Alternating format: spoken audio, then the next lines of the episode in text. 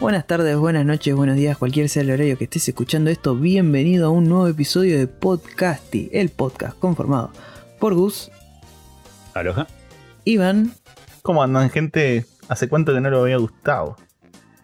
y Casti que es quien les habla. Y después de mucho, después de mucho, estamos sin el gordo, al fin. Eh, el gordo está casteando su juego para tres personas, por eso. Sí, Eh, sí. Hay que defender tres viewers.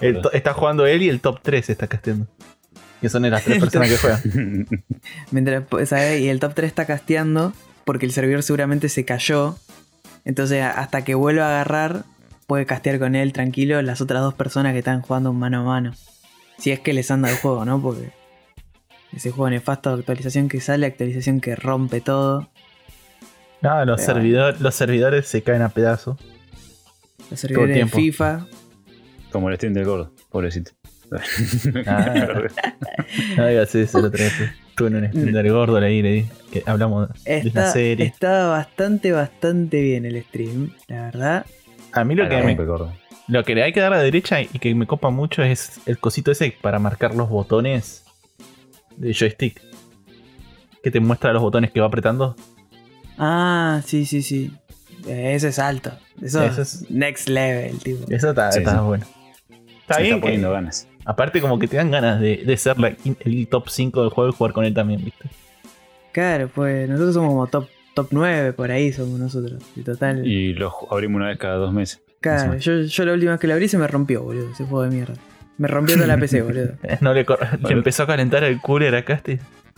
Dijo, Boludo, error. juega, juega al Kena con casi todo a medio alto, boludo, que es una maravilla ese juego. Y abro el Apex todo en bajo, con mods, todo, y es una verga.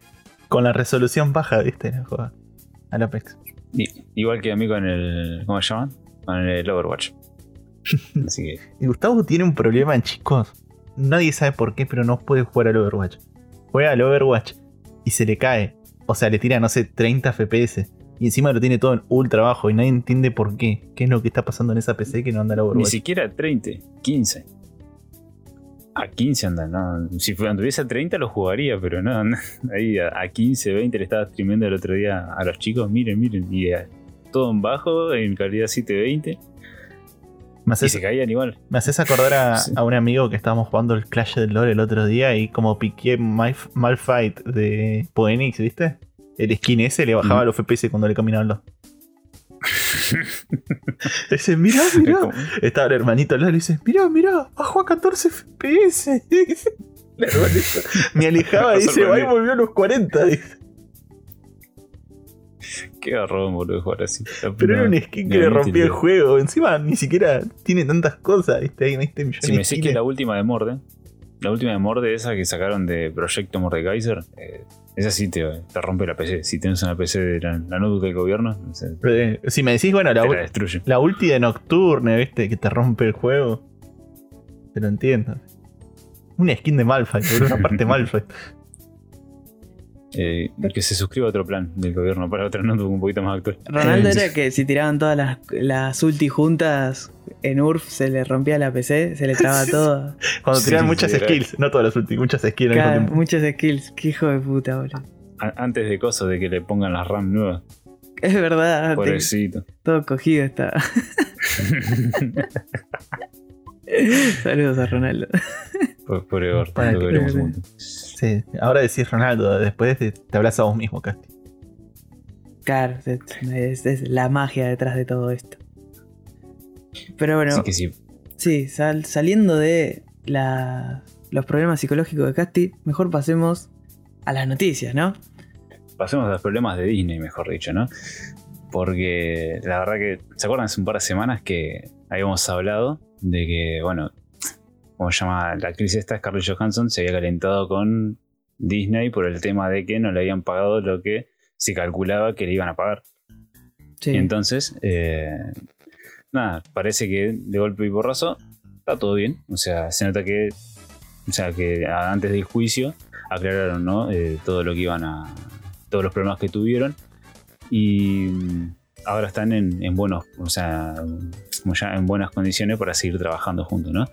Eh, por suerte, la verdad, se pudo solucionar esto entre ellos porque la verdad que Scarlett Johansson le había dado bastante a Disney, ¿no? Eh, sobre todo con, con el MCU y terminar así una relación en su película cierre de despedida no era tal vez lo correcto, ¿no? Mm. Y lo gracioso de todo esto y que le haya salido bien a Scarlett eh, fue que el mismo Disney se pegó un tiro en el pie estrenando, o sea, un tiro en el pie entre comillas, ¿no? Entre muchísimas comillas, porque eh, se notaron la diferencia de números con la película de Shang-Chi, que se, estrenó hace poquito, y en poquitas semanas le pasó por casi 20 millones de dólares lo que recaudó la otra hasta ahora, ¿no? Sí, Eh, sí. Y ahí quedó en clara evidencia eh, que la medida de Disney de haberla sacado solamente en la plataforma de Disney Plus eh, no funcionó, ¿no? Y que se perdió muchísima guita.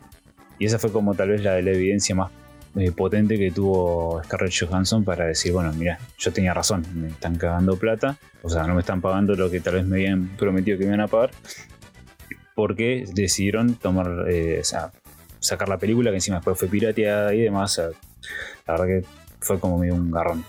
Sí, aparte, todos creo que dijimos lo mismo. Cuando vimos que Sanji la empezó a romper toda, dijimos, bueno, eh, todos hablaban de, bueno, al final Scarlett Johansson tenía razón.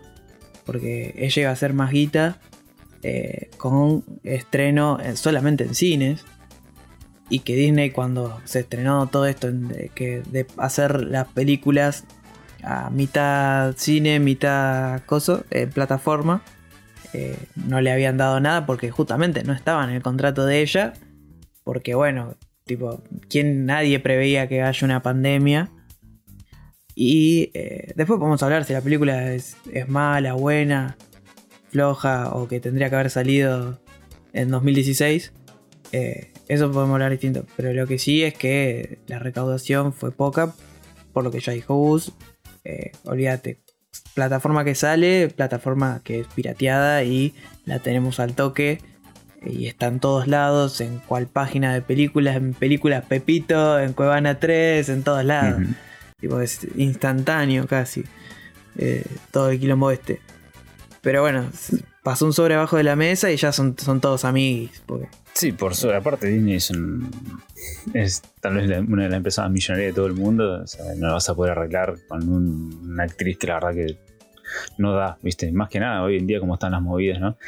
Quedar mal parado de esa manera no le hace bien a- ni a la compañía ni a Scarlett Johansson tampoco. Así que por eso lo pudieron solucionar. Y algo me pareció muy piola es que, como se llama Kevin Feige, que, o Kevin Feige, no sé cómo se pronuncia el, el apellido, eh, estaba, bueno, salió eh, en favor ¿no? de, sus actores y de que no le había parecido, como se llama, la, la movida. O sea, eso está bueno porque por lo general, los de arriba siempre se defienden entre ellos. Y acá eh, lo que demuestra la seriedad ¿no? de Kevin, de decir, no, la verdad que los actores son como una familia para nosotros, hay que cuidarlos en todo momento.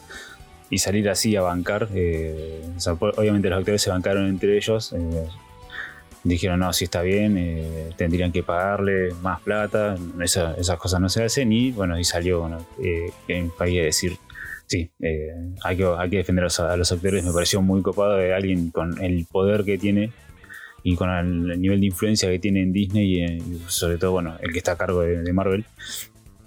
Del MCU, que salga así a bancar eh, a, sus- propios actores, la verdad me pareció algo muy, muy copado. Y bueno, y Scarlett Johansson dijo que ya estaban en paz, así que Sí, es un poco igual tratar de defender el laburo, porque hoy en día se lo hacen a Scarlett y mañana me lo hacen a mí. Dijo. Ujú. Es tratar de meter presión de- sobre el gremio. Sonó Sí. re. ¿Sonoro municipal? no, eh, no, o- municipal no, eh, ¿cómo es esto? No, eh, Los que hacen quilombo es re sindicalista. sí, Sí, Pero sí, estaba, estaba Baradel, viste, ahí cortando la calle. Gremio de que le actores. paguen a Scarlett Johansson. ¿viste? El Pero pol- bueno, así El pollo. para los que estaban también. Pero bueno, para los que estaban preocupados, para los que no podían dormir, si no le pagaban a Scarlett Johansson, ya le pagaron. Así que quédense tranquilos, ya saben. Y alguno que le van a pagar con creces, pareciera, es a Ridley Scott.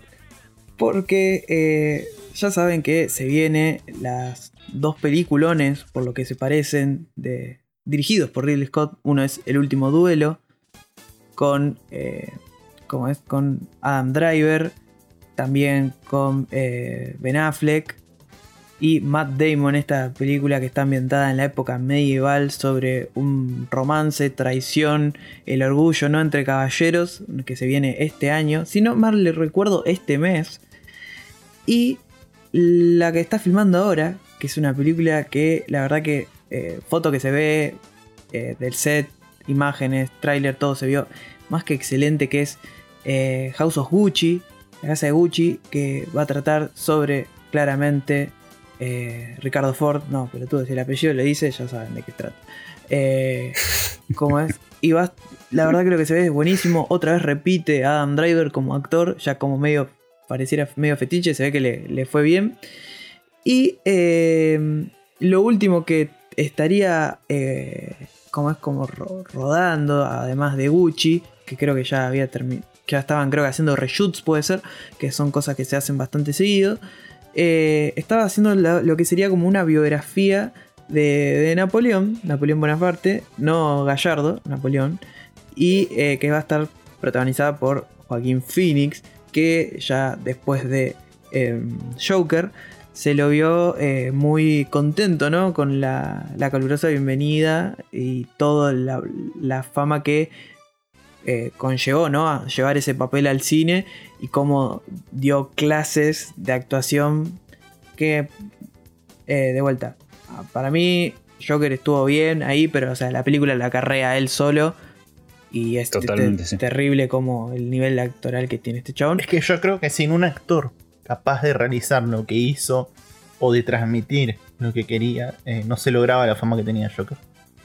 Totalmente. Total, sí, sí. Eh, era muy difícil para un actor medio pelo, ponele, llevar toda esa película con él, él solo, ¿no? Es una película que se banca él solo. Pero bueno, no estamos acá para hablar de Joaquín Phoenix, estamos acá para hablar de Ridley Scott, que confirmó que el proyecto que se viene ahora, después de terminar Kidback, que es el nombre de eh, la película de la biografía de Napoleón, va a seguir con una secuela de Gladiador. Que todos dijimos en algún momento. Eh, eh, Russell Crowe tendría que volver para una secuela de Gladiador, decían, algunos decían precuela, otros decían con la historia de su compañero de arena, ahora no me acuerdo el nombre, nunca me acuerdo el nombre, pero todos saben de quién habla, hablo del negro, lo voy a decir así, pues todos saben quién era. Racista. eh, racista, sí, bueno. No está el gordo que me controla, puedo decir un montón de... No, ya te, ya te pueden cancelar tranquilo, dijo que. Sí, sí. Cancelenme, dijo. Cancelenme, lo estoy esperando. Y la verdad que, bueno, ya había un. En 2018 creo que ya había como una, una especie de, idas y vueltas. Pero bueno, ya ahora él lo confirmó que su próximo proyecto va a ser, va a ser Gladiador 2. Todavía no se sabe de qué puede ser. Eh, pero está eh, Peter Craig, que es compañero de él, ya en varios, varios films estuvo escribiendo el guion, ya él dijo, lo está escribiendo, así que seguramente el año que viene arranquemos con la noticia de qué va a ser la película de Gladiador 2.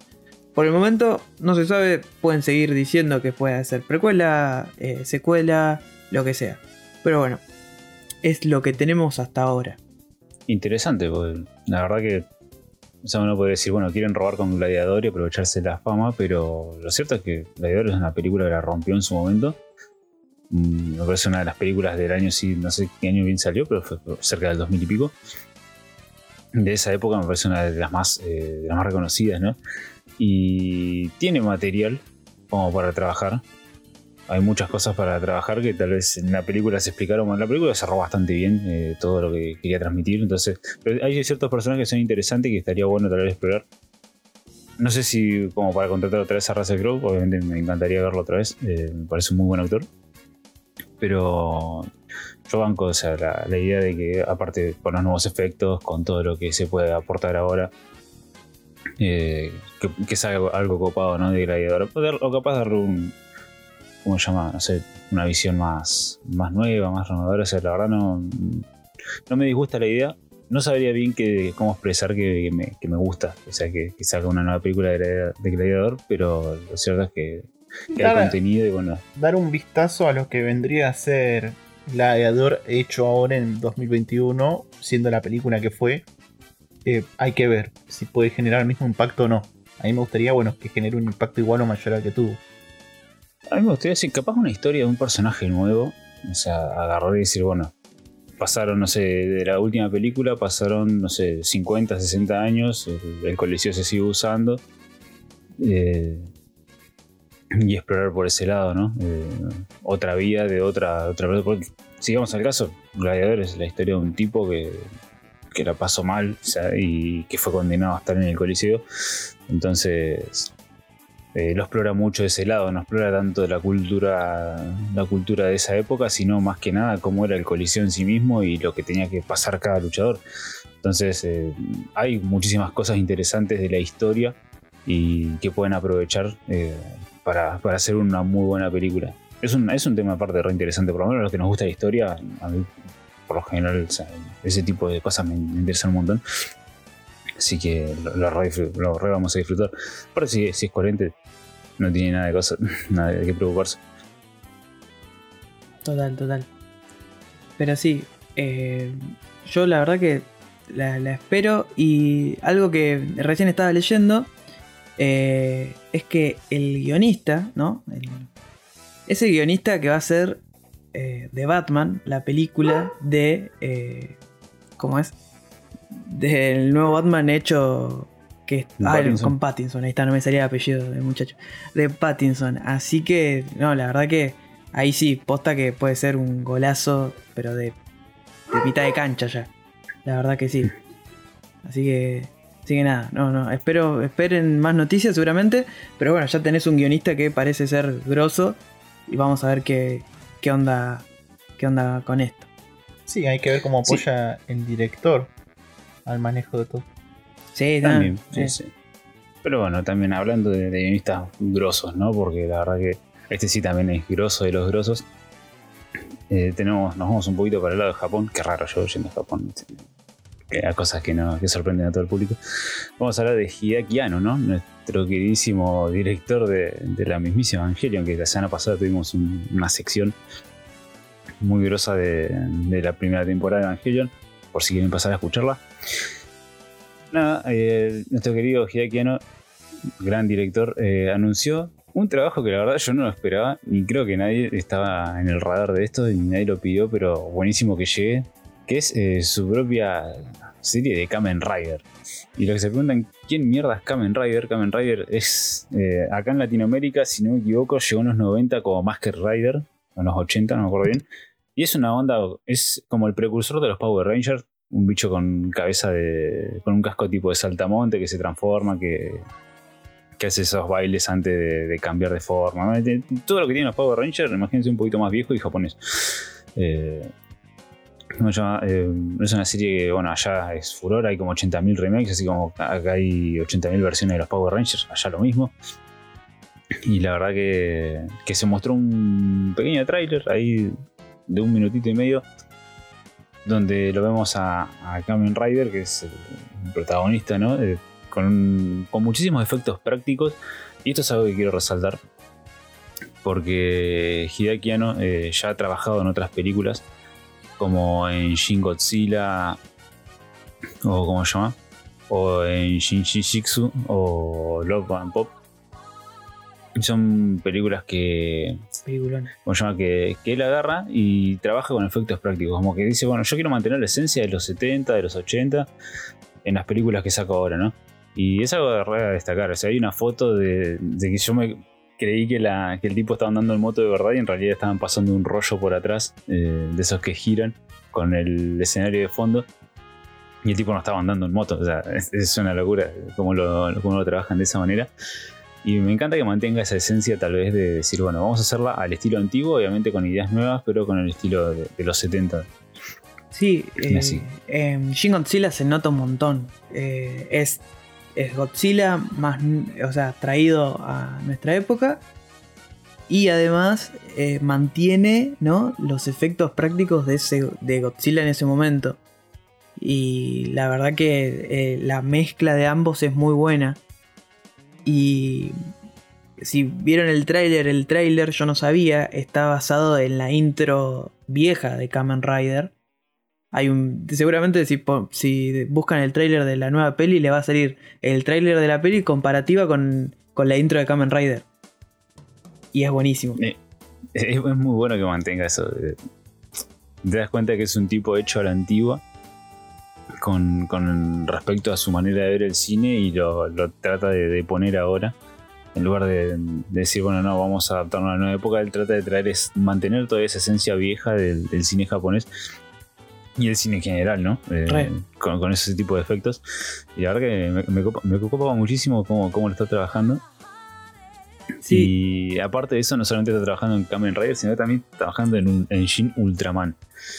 O sea, la versión, o Ultraman también es otro superhéroe viejo del año del pedo.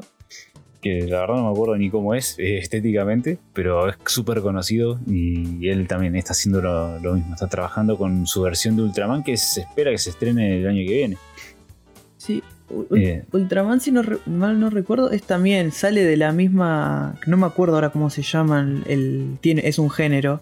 Los que son corte Power Rangers. Y. Y nada, bueno, sí, viene del mismo lado Ultraman. Eh, algo que, quería decir que esto me pareció muy loco. Es que la gente en Japón banca mucho, pero mucho, banca eh, lo que es lo práctico sobre lo digital y que mantenga el aura de lo... ¿Cómo es? Mientras tenga corazón, ¿no? Ellos lo bancan. No le importa que se vea como un cine clase B, que es, por ejemplo, Shin Godzilla, que sabes que es clase B, pero está espectacular. Esto lo quería conectar porque salieron unas como unas mini review de, gente viendo lo de... Eh, ¿Cómo es? Eh, ay, no me sale ahora. Eh, Cabo Bebop el live action, el tráiler, Japón se volvieron locos. Les encantó. Dijeron, esto es lo mejor del mundo. Pero porque ellos están como seteados distintos, ¿viste? Es como. O sea, es otra ya, ya sé que es otra cultura. Pero cómo se ve que están acostumbrados a otras cosas. Que vieron eso. Y ellos pensaron, es buenísimo porque están, le están dando mucho cariño. Y bancan mucho como la, la idea original, ¿no? Esto con, desde el respeto. Mientras acá dijimos, uh, qué pedorro que se ve. Parece un fanfiction, ¿viste? Un fanfiction, no. O sea, un tráiler de hecho por un fan, ¿me entendés? Bueno, yo creo que en ese aspecto eh, lo bancan mucho porque están en el reino de la animación. O sea, básicamente Japón es el que te anima todo y pone la mayoría de los efectos.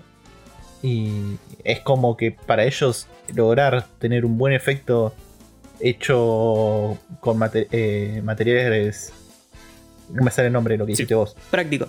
Práctico, efectos prácticos. Es vale mucho más que cualquier efecto CGI o digital que se pueda lograr. Entonces, por eso es el motivo de que lo hagan tanto. Aparte, mal que mal. Eh, o sea, yo todo bien con, el efecto, con, con las películas CGI y todo lo demás. Eh, y está bueno que haya algo también que, que sea un poquito distinto, ¿no?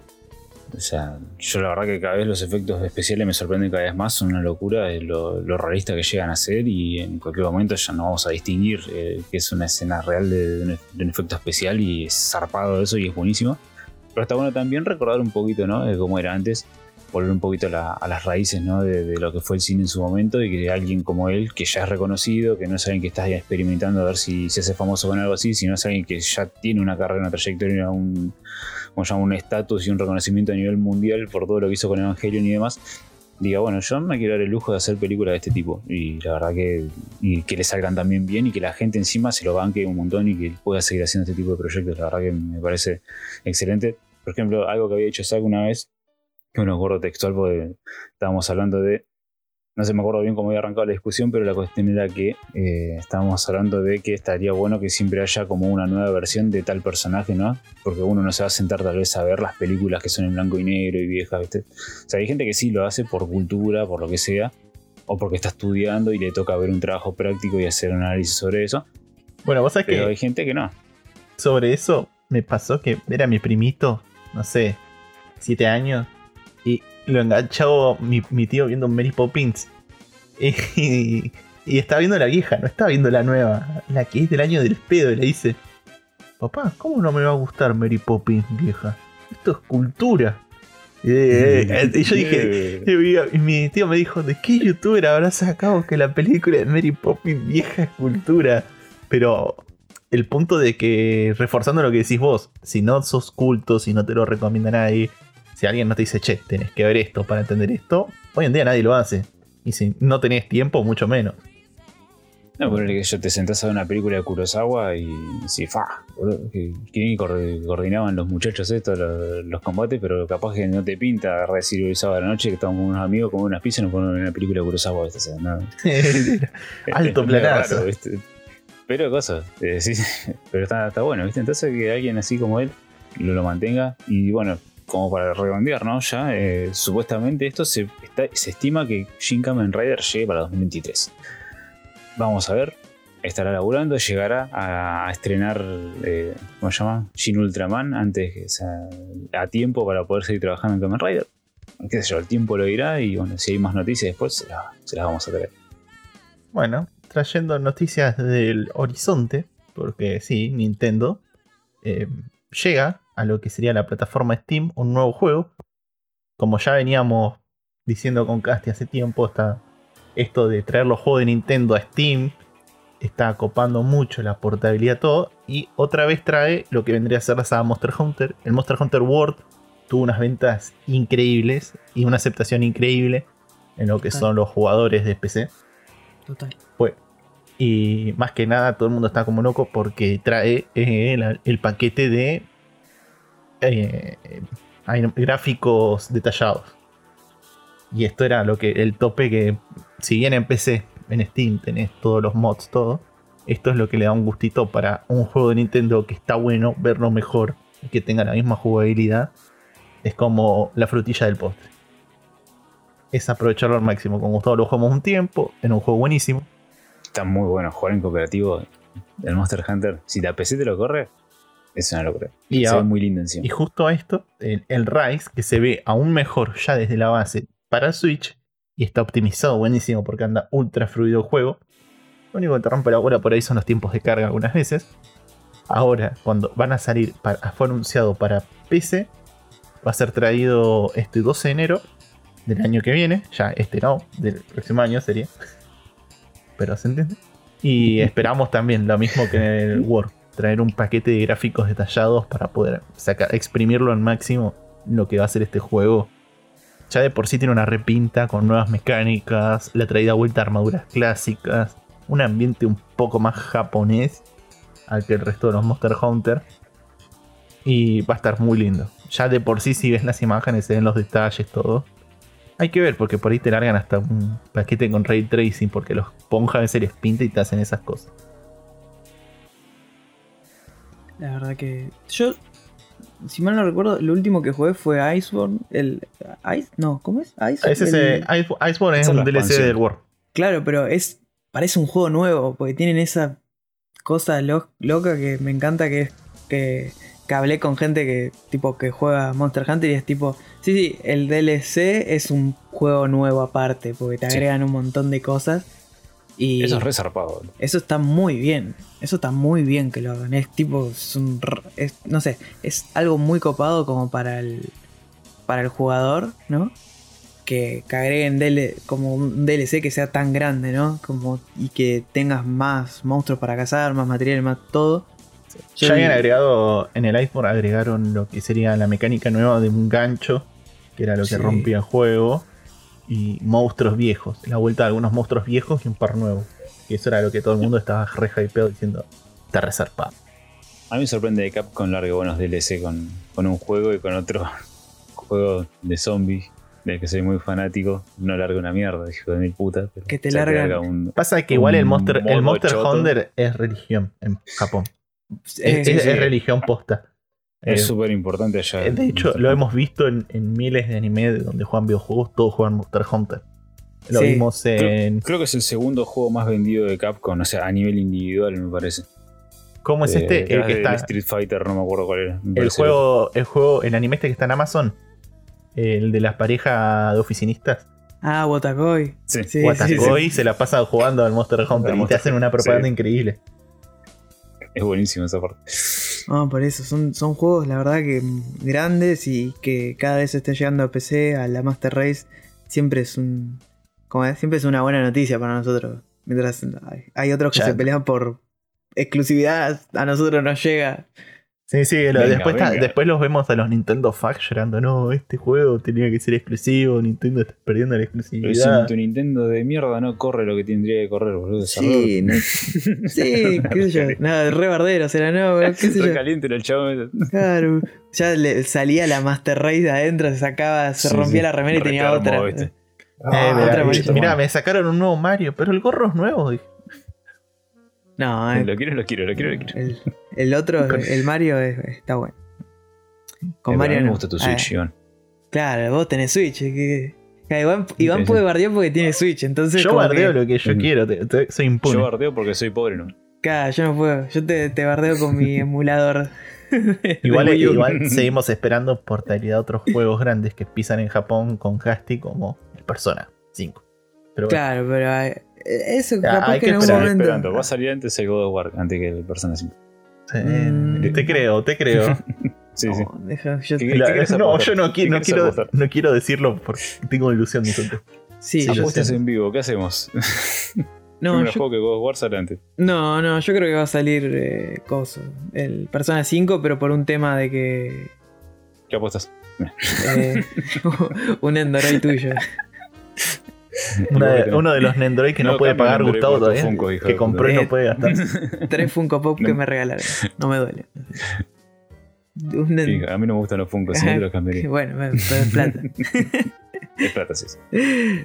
Pero hablando de juegos grandes que llegan, em, otra vez, otra página eh, que se filtran cosas, ¿no? Esta vez le tocó a Corea del Sur, que eh, siempre el comité de administración, clasificación, los que ponen la- las cosas, si, si va es para adultos, para mayores de 16, mayores de 13, se les patinó que va a salir un Grand Theft Auto de Trilogy de Definitive Edition. Así es el título, una verga, ¿no? Podrían haber hecho directamente otro Caray, ya nombre. no se esfuerza nada. Claro. Y Definity final mix, ¿viste? Como los Final Fantasy te iban a poner ya. cla- no, por sí, Mix 2.8 más 3.0. Eh, Las películas de Evangelion. también, sí, es japonés esa cosa. Los números son japoneses, los, los nombres eh, con letras, todo así, con palabras raras, es bien yankee. Pero Ahora sí, es personal. Eh, va a salir, así parece ya, eh, Nivelion, un usuario de Twitter que siempre trae la data dura de eh, las, noticias so- sobre gaming, algunas sobre películas, pero generalmente sobre gaming. eh, ya venía rumoreando, ya venía tuiteando sobre unos rumores de, un, de una trilogía de, juntando al, al GTA 3, al Vice City y al San Andreas remasterizados remasterizados con eh, Unreal Engine. No, o sea, serían remaster. Yo la verdad que no, no sé qué onda con esto. eh, no- o sea, ojalá estén buenísimos. Eh, que hay gente que no lo jugó.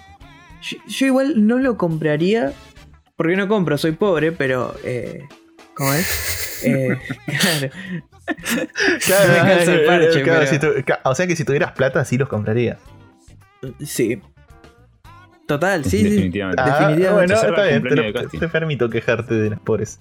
Pero, Oh. pero este, este no, a lo sumo me compraría el 3. Es el único que más o menos me hace dar como diciendo, che, este lo podría jugar de nuevo porque cuando lo jugué, la verdad que tenía 10 años y nunca le presté atención y no me acuerdo mucho, ¿no? Porque el Vice City de San Andreas sí, le, le di 80.000 vueltas como todos, jugamos al ciber, hicimos gilada, todos agarramos, nos tiramos al agua y no podíamos nadar y después nos tiramos en el San Andreas y sí podíamos nadar y era como wow. Y eso Y después te ya... olvidabas y jugabas al City de nuevo y tocabas de nuevo. Claro.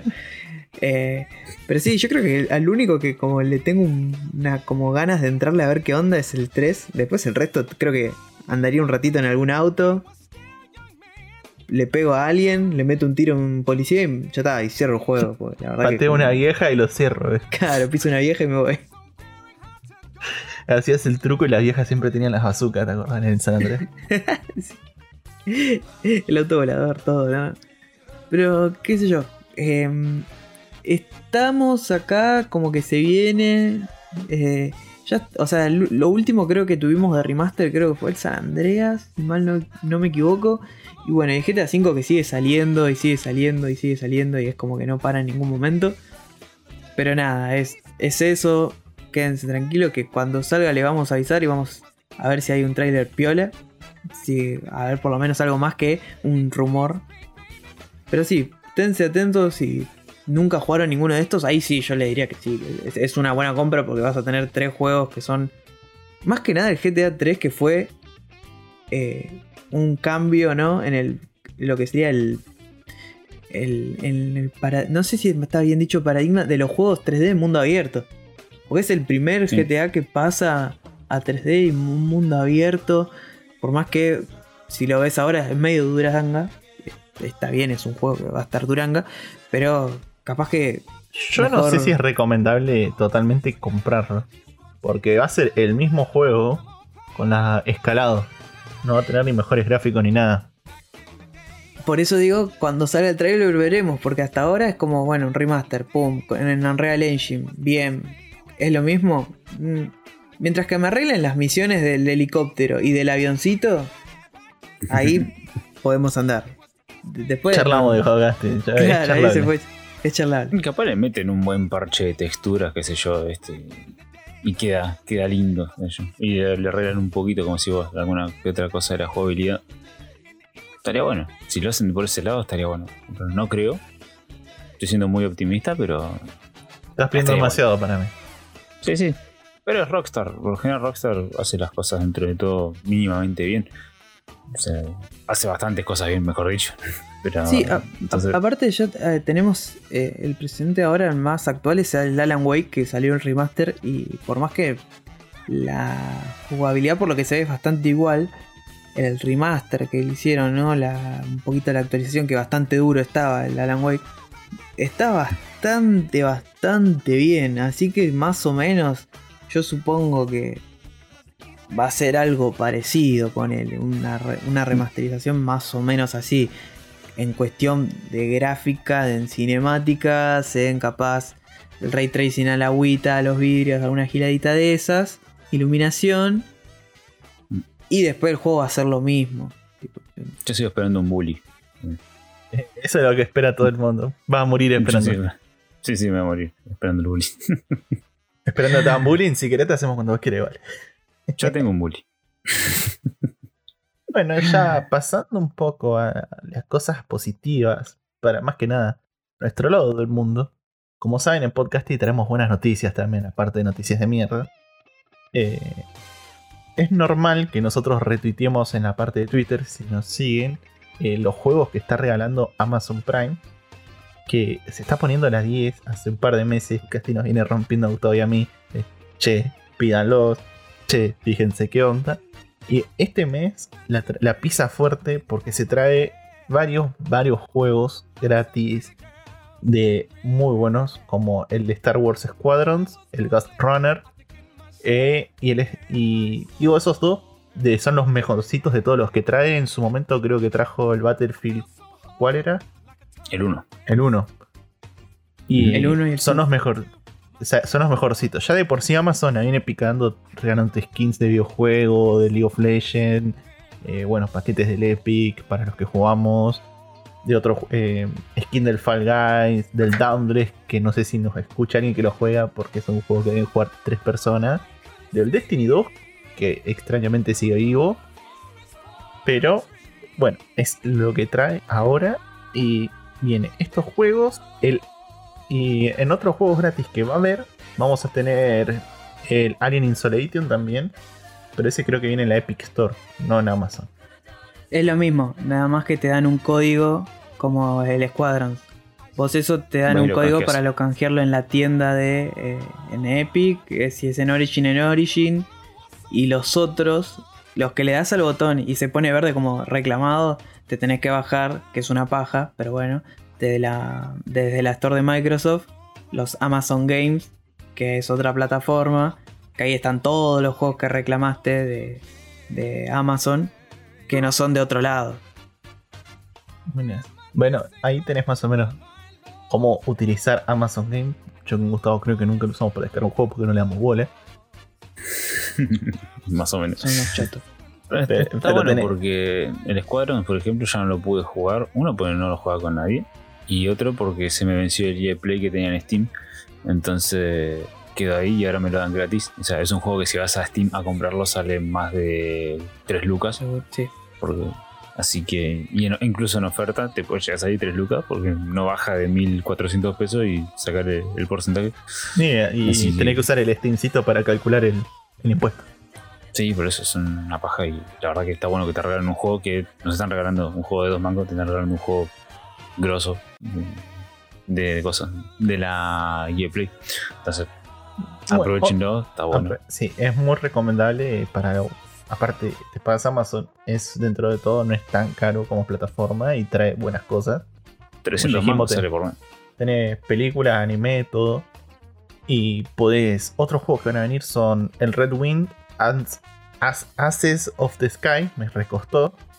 El Wales and Gromit Grand Adventures, eh, Los Expedientes Secretos 3 y el Song of Horror, edición completa. Son, el Song of Horror es un juegazo que yo no lo jugué, pero me vi todos los gameplay del mundo en su momento. Es muy interesante para todos los que te interesa suspenso, terror y todas esas boludeces que te llaman la atención, por ahí no te gustan, pero te gusta cagarte hasta las patas en algún momento o te pones nervioso. Así que son jueguitos a tener en cuenta. Sí, sí. La verdad que sí. Le puso, la verdad que se pusieron la recontra 10. Y estar atentos, porque si regalaron esto ahora, que te dice que el mes que viene vengan otros juegos mejores. GTA V. Eh, no, otra vez no. Y encima, ¿sabes por qué? favor, no. Tranquilamente. Tranquilamente. Te lo pueden ya traer. tiene todo el mundo. Total, ya lo regaló Epic. Claro, si no lo bajaste de ahí, es tipo, bueno, bajátelo ahora de, de Amazon. Pero la verdad Toma, que sí. toma, te, te- te quedaste con las ganas, tomás, te dicen. Claro. No, ¿sabes cuál van a dar? Que, que lo regalan en todos lados. El For Honor. Te van a regalar el For Honor eh, Eh, ¿No lo regalaron el For Honor ya? en todos Creo lados. sí. Sí. sí, amigo. Lo regaló. Falta en Prime. Lo regaló. Mira, te digo. Ubisoft. Como en dos, tres conferencias, lo, lo regaló. Era uno de los drops que daban en las conferencias. Después lo dio Epic. Después creo que en Steam también. No sé, boludo. Lo dieron 80.000 veces ese juego. Eh, pobrecito, la verdad. Pero bueno, qué sé yo. Así que nada, estas fueron las noticias de la semana y ahora nos tomamos una brevísima pausa y ya volvemos.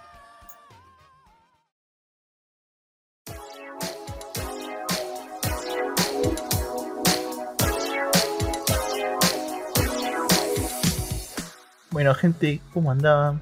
Sé que andaban esperando este final de temporada de anime. Y esta vez me toca presentarlo a mí. Así como el próximo le va a tocar a Gustavo. Y ya me estoy sobando las manos. eh, como, el señor Rapidito, Bur- ¿eh? como el señor Burns. Pero bueno, terminó la temporada de verano en Japón, invierno acá. Gustavo contento, yo enojado porque se viene el calor. Así que Sí, calor. Así que voy a aprovechar y voy a dar un pequeño informe de lo que trajo esta temporada, cómo finalizó. Unas continuaciones o segundas temporadas que hubo esta temporada. Tenemos el, primer Otome que hubo que salió en el anime. Finalizó bien, muchos muy esperado. Al que le gustó es un gran anime.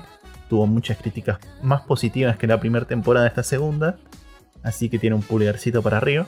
Al que le gusta los Otome, a mí por mi parte no, es medio aburrido.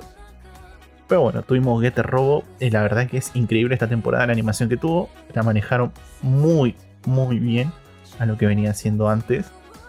Y es un giro totalmente distinto. Que le gustan los mecha, ya saben. Tenemos a Mahoku Kouku, también esperado, lo acorté un poco, eh, que es el anime del prota Super OP de temporada, que se forma un harem en una escuela Estuvo bien, no estuvo mal. Creo que la primera temporada. original. La primera temporada estuvo mucho mejor igual. Como que ya no, no sabían mucho qué inventar. Más chicas, más harem. Más chica, más harem, la, la fórmula. Sí. Y ponerle más cosas, agregar una chica nueva. Es así. una de colores diferentes, pero. Porque ni siquiera se molestan en hacer un diseño muy raro, Sí, ¿no? sí. posta, Les cabe el color de pelo. y tuvimos un poquito de quilombo con con los giros. Sí, la verdad que eh, salió la quinta temporada de Boku no Hero esperada por muchos, eh, más que por los que leen manga, porque querían ver cómo adaptaban el arco de los villanos.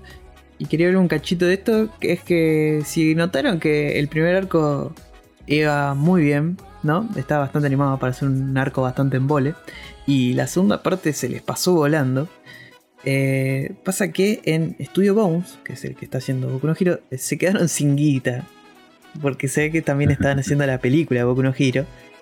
Entonces, para los que vieron el anime y dijeron, che, esto como que fue muy a los pedos. Si quieren ir a leer el manga, están. pueden ir. Que está, yo creo que mucho mejor. Mucho mejor. Recién como al, último capítulo de la temporada. Retoma el nivel de animación y entre medio es como que. No, digo que está mal, porque sería medio de choto decir que está mal la animación. Está bien, pero venís de un arco que es un. Para mí es una, bosta, salvo por algo que pasa. Y. Eh, como es? Eh, con una animación de recarajo y acá en una parte que es re importante y que va a. que es importante para lo que es el futuro de la saga. Le hicieron media así nomás, salvo el último capítulo, ponele sí, eh, venía como. sí, lo, estuve viendo los clips, no porque yo leí el manga, como dijo Casti.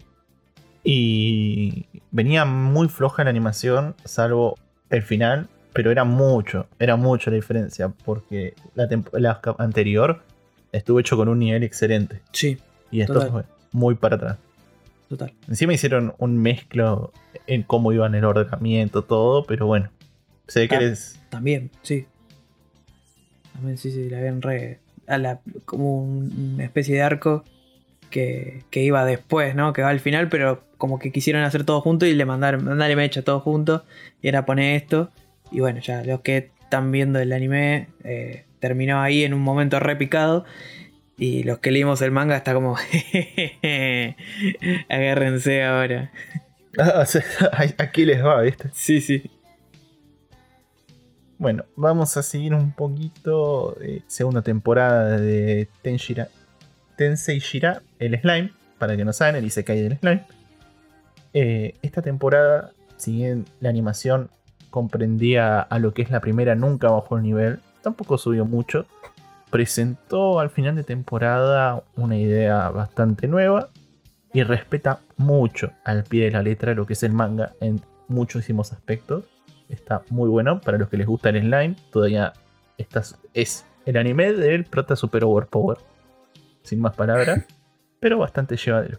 Ahora tenemos otra temporada de Higurashi, o el anime de suspenso en muchos aspectos mi favorito de la animación, que tuvieron continuaciones esta temporada. Sí, la verdad que un anime que no, no decayó, igual que su primera podemos decir entre comillas primera temporada, pero en realidad ya es, la continuación de una saga viejísima del año 2000. Eh, los que no saben que es Higurashi, como dijo Iván, uno los mejores animes de suspenso, terror, incluso gore también puede llegar a entrar ahí. La verdad que eh, tiene un nivel bestial. Y bueno, esta temporada, si bien no la terminé, eh, tiene, mantuvo el nivel con los arcos que fue presentando. La verdad que los personajes igual también al mismo nivel. Una animación por parte del estudio Pasión, creo que era, si no me equivoco. Eh, trabajó muy bien lo que son todas las escenas fuertes que, presenta el anime. Así que la verdad que voy arriba para esta, para esta continuación ¿no? de, Higurashi. La verdad que muchos la estábamos esperando cuando salió. Sí.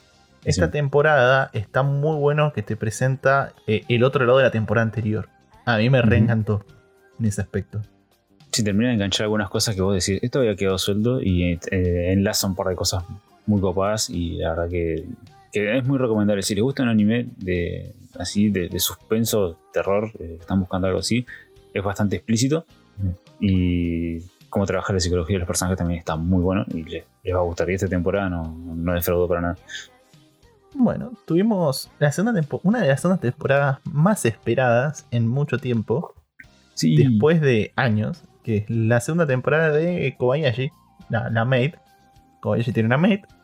Y es, por mi parte, después de no haber visto a Kyoto en muchísimo tiempo, largar una animación de anime, porque si bien largó el año pasado la película de Violet Evergarden, con un nivel excelente, no largaba un anime desde el 2018 y no decepcionó ningún aspecto. Es más, creo que mejoró la calidad de la animación en cada capítulo. ¿No, le había pasado esto del atentado ese que habían tenido eh, hace unos meses? Que no sé si me acuerdo si le habían prendido fuego la parte de la sucursal, no me acuerdo, fue una cosa así returbia. No me acuerdo si fue Kyoto o fue otro, pero sí. Sí, sí, fue, sé que fue Kyoto Animation y por eso también no estaban presentando ningún tipo de trabajo. Y la verdad es que eh, subió un montón porque esta temporada respeta, tiene una animación cada capítulo. Creo que en los últimos capítulos mejoró muchísimo la animación al resto, incluso. A otro nivel. Mm, y a mí me encantó. El nivel de detalles hasta hacer dibujos en el fondo. Y después presentártelo como que era algo planeado, ¿viste? Para la gente que le gusta decir, ah, pero en el fondo soy un personaje, ¿viste? Haciendo algo. Y te lo planearon en un capítulo. Es como decir, dar la frutillita al postre. Pero bueno, si le gustó Kobayashi, eh, mírenla que no tiene desperdicio. E incluso, no sé si ponerla al mismo nivel que el anterior, pero me gustó. a mí me gustó por igual. Acá lo enganchamos a, uno que, estaba negado con ver Kobayashi y ahora está por tatuarse los personajes en el medio del pecho. Posta, amigo. Posta que a mí me re mm. sorprendió. Porque estaba Descubrió un gusto. Sí, Descubrió un gusto por las loli, por, por, las dragoncitas May, dijo. Porque posta que yo no me esperaba nada, pero nada. Y veía clips, todo, que gente compartiendo. Y yo decía, ¿qué onda con esto? Dije, a ver, voy a mirar a ver qué onda. Encima, es más, le dije a los chicos, che, voy a ver qué onda esto, porque me, tenía mucha curiosidad de por qué era tan popular así. Yo dije, esto es una asquerosidad de seguramente Arem, todas made, así. Y nada que ver, nada que ver. Es, es no, sé, es, es una especie de entre comedia romántica. Eh, muy bueno, es, demasiado bueno. Posta que si se los recomienda a alguien que no, no mira mucho No, no, amigo, sí. Eso es lo que vale para mí del, argumento ¿no? de, Castillo. Posta que si piensan que es algo tipo un harem, echi, no, nada que ver, nada que ver. Es súper, eh, ¿cómo se dice? Inocente también, porque por más que haya los típicos chistes de, de que aparece una y es retetona, que bueno, chiste de Japón, está, es súper inocente. Puro eh, sería. Para mí, es, muy puro. Ah, pensé que había dicho culo. Dije, no, no, no, puro. no, Venimos bien. Sos un pervertido. sí, sí, posta que sí. Tiene mucho corazón, pone. Bueno, eh, vamos a la segunda temporada, creo que más esperada por mi parte y con más gusto de esta temporada, que fue la segunda temporada de El OVA de Madoka Mágica. Esta vez eh, me tengo que sacar el sombrero porque a mí es un anime que lo vi y lo banqué desde el minuto 1 a la primera parte. La secuela no me había terminado de cerrar en muchas partes, no es secuela, es un OVA. Y esta parte, esta segunda temporada que le da un cierre, lo que es la primera, eh, con 8 capítulos, 4 capítulos menos de lo normal, si bien empezó un poco más tarde. Es increíble cómo Estudio Shaft dio una cátedra de cómo hacer peleas de chicas mágicas y transformaciones. Como ya dije, eh, Madoka no es un anime de chicas mágicas puras, por así decirla, que son todas bonitas, sino es como un ambiente un poco más turbio, si querés decir. Donde si querés ver algo con un poquito de suspenso y misterio y cómo va el mundo, eh, es recomendable. Ahora, si esperas chicas mágicas de verdad, andate para otro lado porque este no es tu anime. Y andate para otro lado porque no sé qué haces mirando ese tipo de anime. ¿Dónde está mi Sailor Moon? ¿Dónde está? Mm. bueno, vamos cerrando un poco con esto que fue las continuaciones más destacadas de la temporada. Vamos a seguir con los animes, que si bien no fueron los mejores, eh, estuvieron ahí o, tienen su público. Tuvimos el eh, no Slow Life, que era el anime de, del que se fue transportando un mundo y se hizo alquimista. Mira, los primeros capítulos yo lo tuve que dropear porque me pareció muy lento es un anime muy lento, si bien hay gente que le gusta. Y lo consumió porque conozco gente que le gustó. Y me dijo, no, tenés que llegar hasta este capítulo. Te presentó lore muy atrás, la historia por atrás muy lento y no me terminó de atrapar. Tenemos Peach Boy Riverside, que bien, la historia era un poquito más compleja y te la presentaban del capítulo 1. La verdad que me aburrió en su punto. Dije, nada, hasta acá llegué, ya está. La hicieron muy larga para mi gusto. Eso fue la alargaron un poquito además. La gente estaba medio desconcertada porque habían como cambiado cosas de igual con el manga. Habían si cambiado el manga orden. Estará mejor, sí, sí. No sé si estará mejor en el manga, la verdad. Eh, pero sí yo sentí un poco de... No me estaba ubicando en qué pasaba con la historia. O sea, no sé, capaz que yo también lo estaba mirando un poco desganado, ¿no? Pero...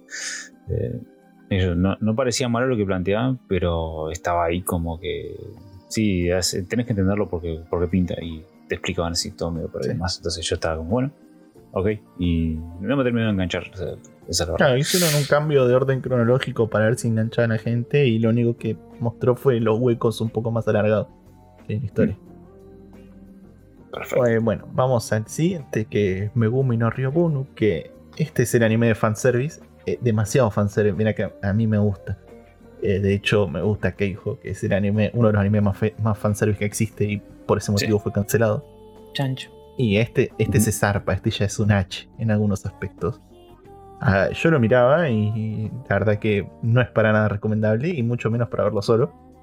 Así que, Creo que es para que la gente lo vea. Es que en solo, me realidad es digo para al revés, solo. para que verlo solo era. Me salió al revés. Pero bueno, es demasiado H.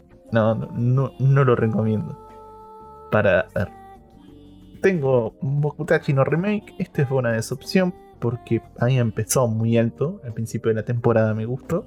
Iba muy bien. Era interesante Pero- lo que plantea Bokutachi no Remake. Sí, pero empezó a entrar en un giro que me aburrió. Hizo un loop que fue mu- muy, cliché para mi gusto y me dije, Sí. no, hasta acá llegué. Es que este anime se- dependía de salvarse de, de- de caer en el cliché de todas estas, eh, de este tipo de, de- de tramas, ¿no? De, bueno, volviste al pasado, esa, o sea, no volviste al pasado, tenés una segunda oportunidad, mejor dicho, sos más joven, tenés la experiencia de haber sido más grande ya y tener la mentalidad de ser alguien grande y la desperdicias eh, cayendo en el, en el típico estereotipo, ¿no? Que hacen siempre. Es como, dale, o sea, ya estás agarrando algo que está súper gastado, dale un poquitito de vuelta. Un poquito nomás, ¿eh? No mucho. o sea, Sí, un poquito de ganas había que Sí, meterle. un poquito, pero bueno. pero bueno.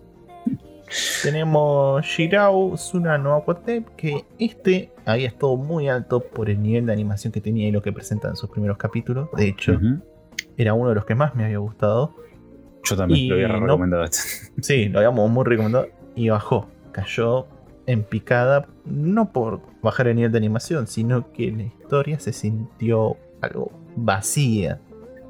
Es como que no llegaba a tener un buen giro, te aburrías. Es que vos Eh, fíjate, lo quiero comparar con un anime, ¿no? Que es eh, que yo recomendé la temporada pasada, que es Super Cup. ¿Viste el de la nenita, el de la chica esta que maneja la motito? Sí, Eh, yo siento que la, la historia de, de Super Cup es como. eh, es muy humana, o sea, te llega muy al, al corazón porque o sea, casi no hay diálogos en ese anime. Es todo mucho silencio, muchos efectos de sonido de fondo, casi no hay banda sonora. Y el anime, con esa poca animación que tiene y con ese poco presupuesto que se le nota que tiene, eh, sabe llegarte y te, te, te ilumina, te alegra, te pone triste, te pone en situación y todo es un trabajo genial del director.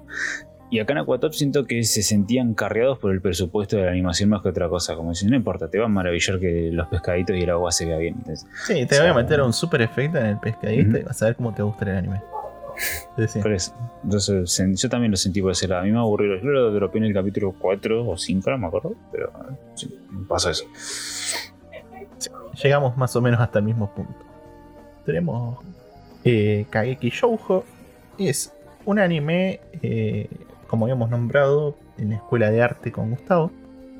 Y la verdad que se, se deja ver muy bien. eh, los personajes se sienten mucho más reales. Hay como una interacción entre cada uno que vos decís, epa, esto está bueno. Y la idea que plantean está bien. Si bien no es mi estilo de anime favorito, eh, es uno que podés ver tranquilamente si no te gusta este género y, decir, y te engancharte.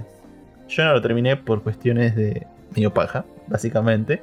Ya está el capítulo 7-8 y No el ritmo iba. Sí, el ritmo iba, iba hasta el capítulo 7-8 y dije, eh, está lindo lo que plantea, pero no es mi género o no es mi estilo favorito, por lo menos en este momento que estoy. Si a vos te gusta eh, la actuación en algún punto o cómo es el manejo de los personajes y el drama se puede generar en esa base, es totalmente visible. O sea, lo vas a disfrutar muchísimo y vas a ver personajes súper reales, cómo se tratan, eh, cómo es el manejo día a día y sus pros y contras al momento de actuar. Ahora tenemos eh, la adaptación de un videojuego que no sé si lo querés decir vos, Casti. Sí, eh, estuvo el anime de Scarlet Nexus que nosotros dijimos, bueno, yo cuando estaba esperando este juego hace bastante, sale el juego, lo empiezo a jugar y cuando entro a la página de anime veo que está el, anime y dije, mmm, ¿qué es esto? Eh, y antes de verlo me puse a jugar un poco, eh, como para tener un poco avanzada la historia. Y eh, acá se viene como la, no recomendación, aunque esta temporada parece la temporada de las no recomendaciones y de, la, de los animes dropeados. Scarlet Nexus es un juego que te permite jugar, hacer dos runs, porque hay dos protagonistas, y bueno, haces una run, ves el punto de vista de un prota, y después te quedas con ganas de ver, ¿no? La segunda run con el otro protagonista, en este caso una mujer, una, protagonista. Y la verdad que el juego está muy bueno. Y lo que voy a decir ahora es por qué hay que jugar el juego y no hay que ver el anime. O sea, si quieres ver el anime, míralo, porque es un anime bueno, pero ¿qué pasa? Es un anime ultra genérico. Es un anime donde el prota quiere entrar a, la academia de turno en este anime para pelear contra los malos, porque cuando fue chico, uno, un policía, un agente de esta academia lo salvó de un monstruo, ¿no? En este caso, eh, los poderes que hay son. ya, ya, lo hablamos igual esto. Son poderes telequinéticos o algunos tire fuego, gilada. Pero bueno, los personajes que aparecen son el típico amigo que quiere ser policía para ganar pibas la, tímida que gusta de él y nunca le dice, la amiga de la infancia que también gusta de él, y ¿me entendés? Todas estas, la grandota tetona que dice ara ara, y o sea, están todos, tipo, agarraron y... Pero en, el juego están bien llevados porque vos sabés que son ese personaje. O sea, sabés que es ese tipo de personaje es, y cumple esa función. Pero el juego tenés, tenés el extra que es un juego. Y lo jugás vos y tenés una interacción más. Y aparte el sistema de combate está muy bueno. Te podés saltear los diálogos, dijo básicamente. Tranquilo. Y sí, y le das XXX y vas leyendo así rápido. Y en cambio el anime, lo que tiene el anime es que va rotando entre la vista del pibe y la, de la piba. Y, o sea, cuando ves un pedacito del punto de vista del chabón, y cuando cortan, te muestran que está haciendo la piba. Es como un anime, eso, o sea, está, bien. Pero bueno, el, juego tiene un gustito más. Así, claro, se hace como muy lento en el anime, en ritmo ese de cambio de personaje. Dirías entonces que es un anime publicidad, ¿no? al videojuego, claramente. Es lo único que se esforzaron por hacer. Claro, pero en este caso no, no, es malo. Como, no sé, Princess Connect, todo eso que son una verga de los, los que son anime publicidad como los de los gachas. En este caso es un buen anime, pero teniendo el juego es preferible jugar el juego. Es como le pasó al otro de la temporada anterior, como se llama The World is With You, ese, eh, no me acuerdo cuál era el nombre en japonés. Total. Eh, exactamente. Eh, a, mí, me parecía mucho más interesante jugarlo que mirarlo en ese sentido. se veía como. exactamente. Más pegarle el sapo ese que apareció en el jueguito. Y aparte estaba bueno todo lo que estaba mostrando que ver el sapo en CGI en el anime. Por más que el CGI estaba buenísimo y todo, pero es lo mismo. Es lo mismo. No, no pueden aprovechar bueno, vamos a el siguiente, eh, Tataiwa Mou Este era muy bien, me gustaba muchísimo. La animación me hacía recordar mucho a este el profesor que parecía un alien, que decía que iba a, que iba a destruir el eh, mundo. Ansatsuki Jitsu. Sí, me hacía acordar muchísimo. Pero en un momento le perdí un poquito el hilo a la historia y dije, mm, acá como que me envoló un poco y lo dejé, como por el capítulo 7 me pasó exactamente lo mismo que vos. Eh, es que, ¿sabes qué pasa? El, esto lo, al final teníamos razón, ¿no? Cuando habíamos dicho en, las primeras impresiones de esta temporada, eh, los dos habíamos dicho que lo interesante era el primer capítulo. Y después eh, se fue pinchando todo lo otro porque lo bueno ya había pasado. O sea, era como, bueno, ahora es la vida del protagonista después de lo bueno. y, es como, bueno, ¿qué, pasa? O sea, ¿qué, hago con esto? Eh, la verdad que yo sentí que el argumento se pinchó ahí. O sea, creo que ese fue el gran error, tal vez, del anime, de agarrar y plantearte a una personaje como era la chica esta, que era súper carismática, te re llegaba con todas las boludeces que hacía. Y vos decís, sí, está bien como coprotagonista. Y el prota encima funcionaba bien al lado de ella.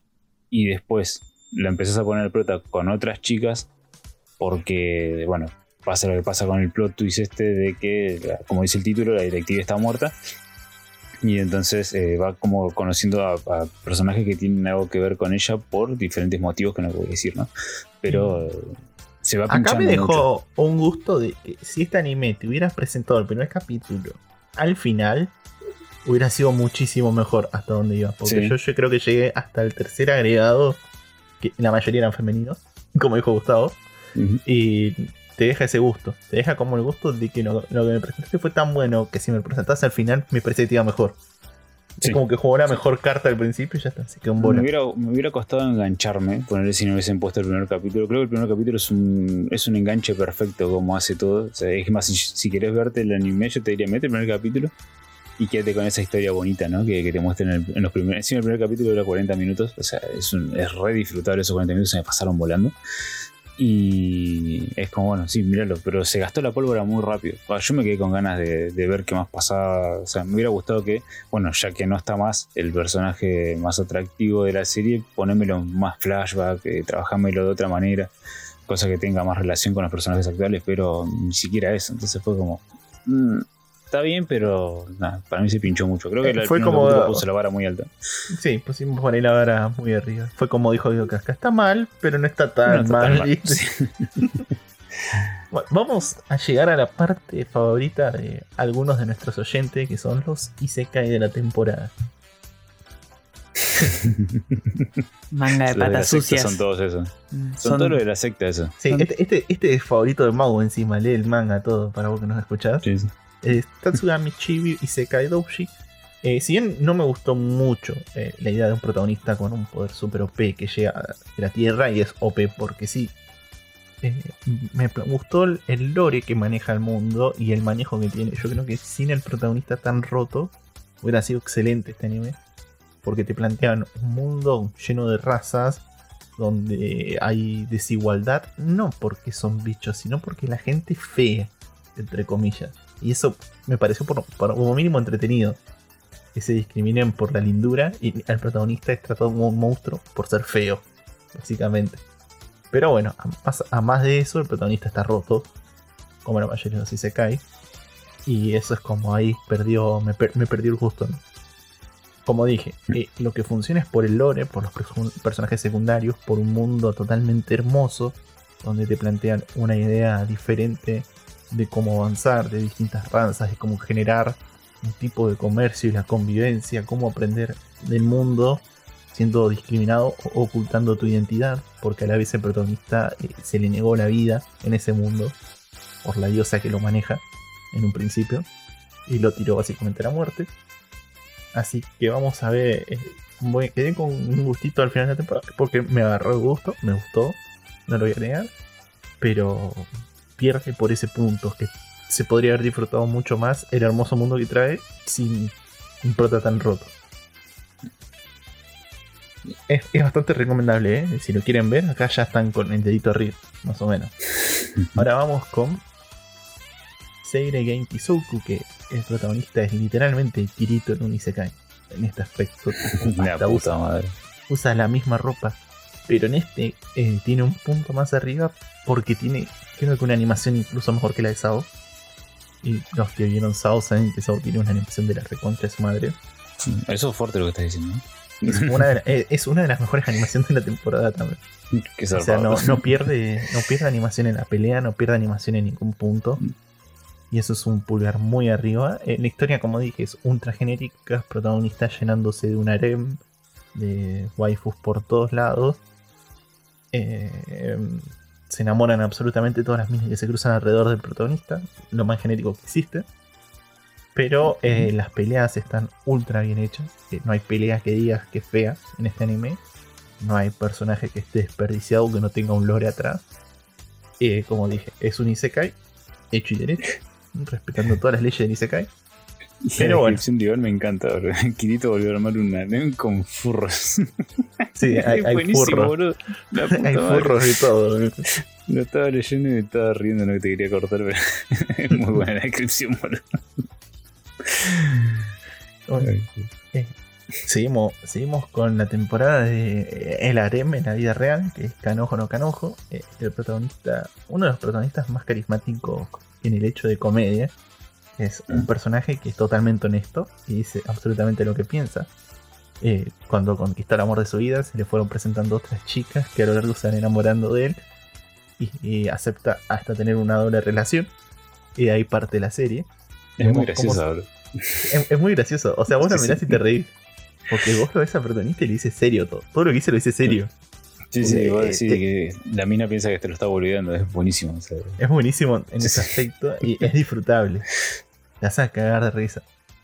Y es- ese- eso es por lo que te gana. Si en animación no es mala, es buena, pero no te suma ni aporta mucho. eh, cumple con el estereotipo de harem promedio de anime de escuela.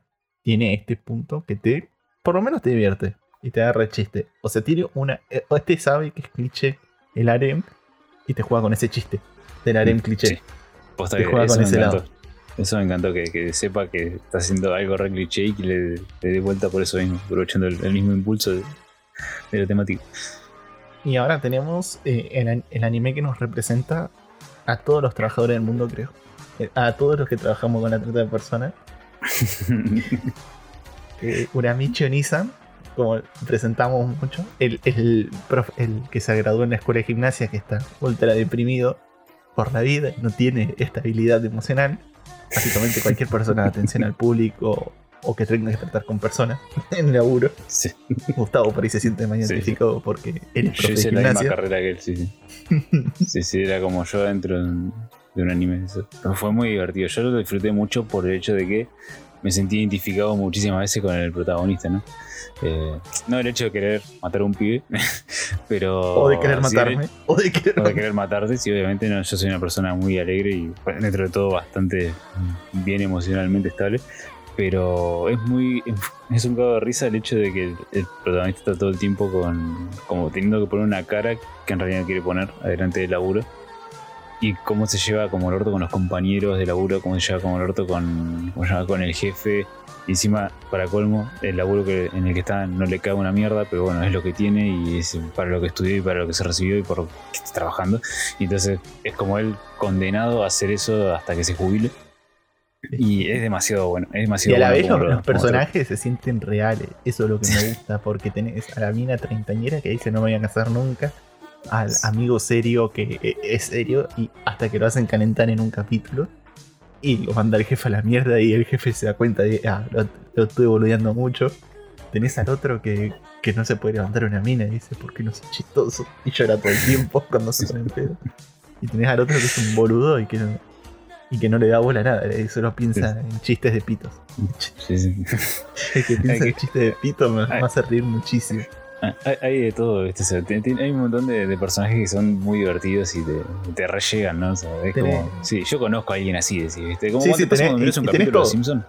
Y tenés todos encima. un- Sí, A mí me pasa como cuando miras un capítulo de Simpson que decís, claro, ves a Homero haciendo una cosa de, de gordo hijo de puta y decís, claro, yo conozco a alguien que hizo eso. O Sí. a cualquier otro, ¿viste? Entonces, eh, es lo mismo, más o menos lo mismo si estuviste en ese tipo de ámbito, ¿no? Capaz si no, si no sos de trabajar con muchas personas o si tienes un laburo más tranquilo, lo que sea, tal vez no lo vas a, a sentir tan así. Pero yo creo que lo disfruté más del lado por, eh, por eso, por la empatía y por la situación que, que el hecho del chiste en sí que, que estaban haciendo, ¿no? Aparte Pero porque el protagonista tiene la voz de Levi, lo disfrutas. También, sí, sí. Es uno de mis actores favoritos, así que voy arriba. Y bueno, acá voy con la comedia Isekai, que me gustó más esta temporada y que supo aprovechar bien su chiste de el héroe salvador del mundo y salvándolo, formando, de- de- derrotando a la empresa que quería tener el orden mundial de turno, al, Disney, si te quiere decir. Si sos anticapitalista, no sé, si no te gusta, si sos de San Lorenzo al Carrefour de turno, al que vos quieras. Pero bueno, tenemos a Make You Black Company, que supo aprovechar, eh, por lo menos a mí, todos los capítulos me recaí de risa, lo disfruté muchísimo. Como ya explicamos, era un millonario que pasa un mundo y se cae y pasa a ser un empleado. Y dice, no, yo voy a generar un negocio y, y crea como... Y empieza a generar su negocio en paralelo y lo hace funcionar y se relaciona con los personajes. Y vos, el protagonista, todo el tiempo lo ves, pensás que es un garca. Eso es lo que me da gracia. Vos lo mirás y es un garca. Y, el pibe nos da dos mangos y decís, si no tuviera estos secundarios que lo apoyan por este motivo, no llegaría a ningún punto. Pero en un punto, eh, siendo dentro de la fantasía, eh, salva un negocio haciendo que las pociones que vendía tenían efectos alucinógenos breves, entonces generaba adicción ese efecto. Porque era una hierba que él había utilizado para que no le laven la cabeza en otro capítulo. Entonces está bien laburado, no es que sacan cosas de, de la tarasca y te las inventan. Está totalmente bien trabajado y, y tiene un buen final. Tiene un buen final, aprovecha bien su chiste, no sabe llegar al extremo, no se pasa, no, no, te, no se te va. Eh, tienes todo. Para el que le gustan los trapitos, hay trapitos, hay todo. Todo lo que tengo todo. Ronaldo. Ay, ¿Quién dijo eso? No. Tenés viajes en el tiempo también. y son chistosos. Y bueno, ese fue. eh, estos, estos últimos fueron los- hasta ahora los más recomendados de toda la lista. Hice un orden de los menos a los mejores. Y ahora vamos con el que no llega a entrar a los top de mejores de mejores. Pero es el que más me llamó la atención. Y más me sorprendió que. Genitsu Sui Yayusha no Okoku Seiken. Este es el Isekai, el héroe realista, que es el Isekai de estrategia mejor planteado que vi en muchísimo tiempo. Si bien no es el mejor en animación de todos los que traen o que te aporte, te plantea una buena historia y un buen manejo de política. Si te interesa hasta cierto punto la historia, el manejo de un mundo, eh, qué es lo que está pasando alrededor mientras el héroe salva al mundo, este es el que te lo plantea porque no es un héroe que va a la guerra y pelea. Este es una estratega que se encuentra en un país que está en la crisis y tiene que levantarlo porque de repente se convierte en el rey y entonces empieza a hacer leyes, no duerme, hay días que no duerme, se la pasa laburando, crea las mejores estrategias para convertir la hambrura, eh, logra desarrollar el mundo a su máximo, a exprimirlo a cada punto para generar el mejor negocio y levantar un país de cero básicamente. Está caído hasta que hay un pequeño declive y una pequeña guerra. E incluso plantea bien la guerra en esos aspectos. Sabe cómo derivar a, los señores arcas feudales que hay en cada país y lo plantea muy bien. Con un grupo Compro. de personajes que lo apoya y cubre sus necesidades. Mm. Por así decirlo. No necesidades sexuales. ¿viste? Hay harem también, pero. Pero no de, del forzado. ¿Viste? Es un harem cum- que cumple. No es malo. Compro. Sí, sí, es muy Mm, complejo. está- a, vos, bueno. a vos que te gusta, el, Gustavo, el mundo de la historia y crear un buen lore por atrás, a este te va a Mm. gustar muchísimo. Perfecto. Lo dijo por el harem. No lo dijo por eso. Ah, No, pero no hay albino. estrategia militar y el otro. Sí, la estrategia militar. Está, está- está- está No, no, confundido. no hay- si, si- si había algún personaje albino era Gustavo. Sí, yo quiero eso. Y ahora vamos a pasar al final de la lista, que estos van a ser los tope de gama de la temporada, lo- los más consumidos, o los que decimos los mejorcitos y que la partieron. Y vamos a empezar con un anime, vamos a poner entre comillas, porque eh, fue, es anime Es- porque lo hacen estudios de animación, y es varios estudios de animación. ¿Te lo favor, Fasti? Claro. Y sí, ¿eh? para mí es anime. Si no, ¿qué, qué sería? Live action, no. Está todo animado. Es, es anime. Es anime. Por más que sea de una franquicia más occidental que oriental, es, es anime al fin y al cabo. Lo hacen los estudios de animación, así que ya está. Sí, sí. Eso alcanza. Así que, sí, eh, vamos a hablar un poquito de, de Star Wars Vision, que es lo que salió eh, hace poco, más que nada creo el 22 de noviembre, de noviembre, ya quisiera, de septiembre, una gana de que termine el año. Sí, malo. Eh, el 22 de No, por, septiembre. no, por favor, bol. Sí, boludo, basta. Sí, que termine ya. Así más calor. Eh, y, arran- Sí, sí. y salió eh, este, este conjunto ¿no? de capítulos por eh, hecho por varios estudios japoneses, de los que destacan Production IG, eh, Trigger, Estudio Colorido, Citrus, eh, entre otros. Y yo quería hablar de esto porque eh, la verdad que yo fui con bastante con expectativa más que nada por los capítulos de Trigger, porque yo sé, ya en el trailer se vieron las de Trigger y era como, ok, se viene, se vienen las cosas lindas. Y eh, sí, sí, se veía excelente. y cuando pongo el primer capítulo, que para muchos es el mejor de, de estos nueve cortos que hay eh, dentro de, este compendio, eh, se, te vuela todo. Tipo, vos, es lo que veniste a ver. Es Star Wars visto desde Japón con cada uno lo ve desde su, punto de vista. Y la verdad que el primer capítulo es una locura, es fascinante. Japón, Japón feudal, pero con drones, con Stormtroopers. Eh, obviamente hay lightsaber a los a lo pavote, lightsaber corte espada samurai, ¿viste? Katana, Mm. es hermoso lo que se ve. Y eh, hubo bastante polémica porque hay capítulos que, eh, que- porque acá, acá es donde vienen los hermosos seres eh, que no digo que todos tienen sobrepeso, pero la mayoría es una característica que se repite, ¿no? Y Sí. que son los que dijeron, eh, pero están haciendo cualquier cosa con Star Wars, ¿qué es esto?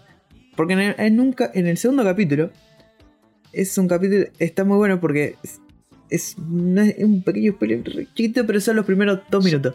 Es un, un Padawan que se salva de la Orden 66, cae con una especie de... de un, un alienígena que es del- de la familia Hutt, de Java the Hutt, o sea, es un coso gigante así. Y se lo lleva y arman una banda de como de rock, rock pop, lo que quieran. Arman una banda y van por todo el por todo el universo tocando hasta que, bueno, en un momento se, medio que se pudre todo, ¿no? Pero el capítulo está buenísimo, a mí me gustó, me pareció muy bueno, pero la gente dijo, "Ah, esto no es Star Wars." Y es tipo no es. ¿y, ¿Pero por qué tiene que ser Star Wars? La concha de tu madre. ¿Viste? Como. Anda a ver las pelis viejas si querés ver Star Wars. Esto es otra cosa. Esto es eh, falopa pura. Ni hablar que el, capi- el capítulo de Trigger que estaban todos eh, echando espuma porque pelean afuera de dos. eh, de, de las dos naves gigantes. Ahora no me acuerdo el nombre, que siempre me salen destructores. eh, eh, ay, el destructor de estrella, me sale nada que ver. Y ya, ya lo veo a Ignacio viniendo y decir, Costi no sabe. Tómatela, Ignacio, tómatela. Va a parecer. Claro, sí, ya ya está. está. Eh, que, que decían, están en el espacio y no, y no están respirando, ¿viste? Y, o sea, están respirando, ¿cómo hacen? Es anime, loco, es un corto. De, no es que sacaron una película entera y ahora es canon. Son cortos, tipo. Es falopa pura. Y. De- Decilo, Casti, lo- los gordos fan de Star Wars. Ya está, discriminaste a los negros, nadie te va a decir nada por discriminar a Eh, los ya, lo dije, ya lo dije. Ya, ya dije que una característica Las de manos con era. grasa de pollo. las manos mugrosas de pollo. Las manos brillantes de aceite. Sí, sí, los dedos grasosos. Ah, El teclado que- todo mantecado. ¿Te acordás cuando se quejaron que, te iba- que se iban a spoilear Star Wars al final de la película? Sí, no, ¿Te mato? ¿Te mato? buena ¿Cómo era anécdota. la que fu- fui a ver, creo que era episodio 8, creo que era. Y estaba haciendo la fila y venían dos chabones así re contentos de ver la peli. Y venían hablando, ¿viste? De la peli. Y por ahí yo justo adelante mío había uno que era un tanque australiano, el chabón, pero encima era grandote. Y cuando lo ve que viene uno que viene hablando así, le dice, ¡No! Con este con vocecita de pito, ¡No! ¡No hables porque te No, mato! ¡Te mato! Es- me, me encantó porque el chabón era gigante y tenía era pica de One Piece, amigo. Era gigante, Era pica. güey. era gigante y tenía la voz de pitos. Hijo de puta, ahora era pica de. Era el- no me acuerdo en qué cosa era que decía, todo su cuerpo tiene esteroides menos su voz. Es como... Fue buenísimo. Pero sí, volviendo al, al anime, eh, si te gusta Star Wars, si te gusta el anime sobre todo, pero si te gusta Star Wars, es súper refrescante los puntos de vista que, ofrecen lo- los estudios japoneses. Y hay unos episodios que están buenísimos, por más que sean súper falopas, están buenísimos. Los de Trigger están buenísimos. El de Production IG es, es de lo mejor. Y bueno, y el primero que es eh, el duelo es, buenísimo. ¿no? Posta es, me sorprendió para bien. Yo igual ya le tenía bastante fe. Entonces eh, fue medio recíproco. Así que nada, si son, encima son nueve cortos, los puedes ver cuando vos se te canta el culo. Duran 20 minutos, 25 el más largo. Así que sí, véanlo, no sean giles. Bueno, pasemos a otro anime que se retrasó, se estrenó un poco tarde en lo que es el principio de la temporada. No de piratas. Pirata. Y no es One Piece. Qué raro, ¿no? Hablar de un anime de piratas y que no sea One Piece, la verdad que se siente raro. Y tampoco están de piratas, o sea, sí, es pirata, pero tampoco están de piratas, ¿viste? Es. Inés. Tranqui. Es Inés, usted me entiende. Eh, Kaizoku Ouyo, o traducido en, en inglés, ¿no? Eh, eh, Fina eh, Pirata Princess, como dice ahí en Crunchyroll. Es la historia de una, de una chica, ¿no? Que de, jovencita. eh, él iba viajando en barco con su padre y de golpe el barco es asaltado por piratas, ¿no? Y entonces ella es salvada por un amiguito de la infancia que ella tenía. Eh, Se fue en un botecito eh, y bueno, ahí allá a su destino, ¿no? Y entonces pasa un time skip de muchos años y la tenemos a ella eh, más grande, ya una adolescente, prácticamente casi una mujer. Y estaba por ser eh, casada con un, con un tipo que la había como, como comprado, ¿no? Y, la, y esa noche la iba a desvirgar, ¿no? En teoría. Y uno dice, bueno, es, eh, es fuerte la temática, ¿no? Del anime, como te lo plantean, porque arrancas con un con una escena muy fuerte, con una escena de, de muerte, de gente así, y de golpe a ella la está por agarrar un tipo casado. Pero resulta que el anime eh, opta por, como, como decirlo, como una película de DreamWorks, ¿no? Eh, agarra y, tira para el lado de, bueno, sí, hay un contexto fuerte, pero vamos a llevarlo por el lado gracioso y vamos a hacer que todo sea más liviano y más eh, family friendly, ¿no? Entonces eh, opta por este camino. Que es como, a mí me recuerda mucho como ver, no sé, la película del Dorado o alguna de esas, no sé si se acuerdan esas películas viejas. Sí. Y incluso es más, hasta la cara de los personajes a veces eh, pa- parece como si fuese ese tipo de películas. Y, la verdad que, es una muy buena combinación. La verdad la recomiendo mucho. La animación es muy bonita. Si bien eh, tiene, como ya en los momentos de, de acción es muy buena. eh, como ya destaca más por los momentos estáticos y la belleza ¿no? de, de ca- de cada uno de los paisajes y demás. Pero lo que tiene muy bueno es que bueno, el Fina es un personaje súper súper querible. Esa es una protagonista que no, que no, no es el, típico, como ya bueno, es una mujer que se está haciendo de, abajo y es reempoderada. Que, no, o sea, es un personaje, se siente como una chica eh, en ese ambiente, ¿no? O sea, está ahí, tiene una realidad dura que afrontar, pero ella quiere llevarlo de la mejor manera, entonces te hace cagar mucho de risa. Porque es muy infantil, tiene que ser muy madura con muchas cosas y contrasta todo el tiempo su actitud inmadura y su manera infantil de llevarse con el mundo y con la seriedad con la que tiene que afrontar el problema eh, principal, que es averiguar por qué mierda mataron al padre y por qué prendieron fuego su barco, ¿no?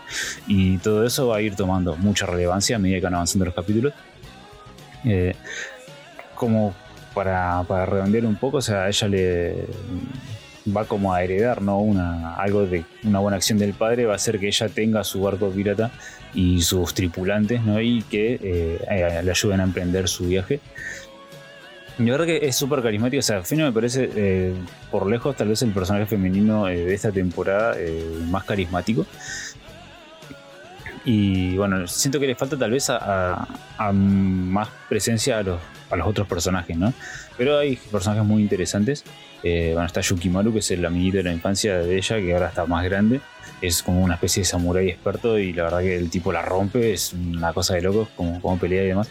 Y el resto del elenco también es- son personajes muy divertidos que te van a, te hacen sentir como una película, ¿no? De, así de DreamWorks o de, o de Pixar. Y sí, decime. Una pregunta. Eh, ¿Qué tanto, que me estás diciendo que como más DreamWorks, qué tanto de Pirata del Caribe puede llegar a tener esto? No, no vi ningún capítulo. ¿Tiene esa cosita de Pirata del Caribe tipo aventura? eh, invita mucho a ir recorriendo el mapa, ¿no? Mm. Eh, en ese sentido. Pero, o sea, no, no esperes, por ejemplo, esto de una pelea épica eh, a cañonazos en el, en el medio del coso, en el medio del mar, porque no, no va a pasar eso. Claro. ¿sí? O sea, tiene eso de que, bueno, o sea, vamos a ir. No sé si, eh, capaz, bueno, yo no vi mucho Pirata del Caribe, vi la primera película y la, y la mitad de la segunda y la vi hace como más de 10 años. Eh, así que mucho no puedo acordar, pero tiene esto de que eh, va eh, recopilando pistas, entonces va recorriendo las diferentes partes de Europa y, de- y del mundo. Y entonces, eh, eh, bueno, encontré esta pista de acá y saco fuente de información de acá y tengo que ir para el otro lado. Y entonces el, el viaje en barco es como una especie de elipsis, eh, ¿se llama? Sí, se dice elipsis, eh, cuando salta de un tiempo a otro, o sea, como que la enfocan en el barco, dicen un par de boludeces que tal vez aportan a la trama y ya están en el otro lugar donde tienen que ir. Y te das cuenta eh, que pasó un tiempo porque al personaje le creció el pelo o, o demás, ¿viste? Entonces está bueno que se salten eso si no es muy relevante. Y, tiene, y creo que le pusieron eh, Princesa Pirata por el hecho de que eh, ella está eh, en un barco y, va por ahí navegando, ¿no? Pero, y es princesa y es pirata. Y es princesa y es pirata, ¿no? pero no. Y es ilegal, pero no tiene esto de cosas de agarrar y, que estén en los tiros. Y Obviamente hay los rivales que van apareciendo sí son piratas y pelean contra piratas, pero sus aliados son como una especie de ninja, samurai, una cosa así, que le ayudan a pelear ¿no? con diferentes habilidades. Así que, no, la verdad yo lo recomiendo mucho, me gustó muchísimo. Todavía no terminó, estamos por el capítulo 8 9 eh, de emisión todavía porque arrancó tarde esta serie. Así que no sé cómo va a terminar, pero tranquilamente, o sea, es súper recomendable. No sé si va a estar como para, como para pelear un lugarcito a fin de año, la verdad no creo. Pero sí está muy bueno para pasar el tiempo, te sentás y te dejas sumergir por las boludeces que, dice Fena y las cosas de los compañeros y es un viaje muy bonito. Así que por mi parte lo recomiendo mucho. Vamos a pasar con uno de que posiblemente entre a nombrarse al final de la temporada, a final de año, que es Remain el Spock de waterpolo, ese que a muchos les hizo un poquito de ruido, es por parte de Mapa, dio un pie y una cátedra de cómo salir del cliché de falta de memoria, cumpliendo a los estereotipos al pie de la letra, pero haciéndolo bien. Cumplió con el estereotipo del protagonista que pierde la memoria y que la recupera y que se olvida de otras cosas. Y lo supo llevar excelente. Hizo todos los personajes totalmente funcionables. O sea, son todos los personajes del equipo que logran reclutar. Si bien son un poco rápido como los recluta, eh, son totalmente llevaderos y funcionan como personajes individuales. Cada uno nota su personalidad y se nota mucho cómo se lleva bien. El protagonista tiene una evolución increíble ya desde el principio cuando empieza sin memoria hasta cuando va llevando el waterpolo, hasta cuando la vuelve a recuperar, tiene una evolución que es totalmente apreciable es un equipo muy sólido donde cada personaje eh, se siente con lo que te quiere decir. El que está enojado porque no es bueno, no resaltó nunca en ningún deporte y siempre comió banca. El que tiene problemas con el hermano. El que siempre fue boludeado y entró al equipo como un chiste. El que es discriminado por ser del exterior y trabajar en una panadería. Y hasta el mismo capitán, que tiene una mala relación con el padre después de que murió la madre. Se sienten muy reales y se puede llevar muy bien. Y te explica muy bien sus puntos fuertes y débiles.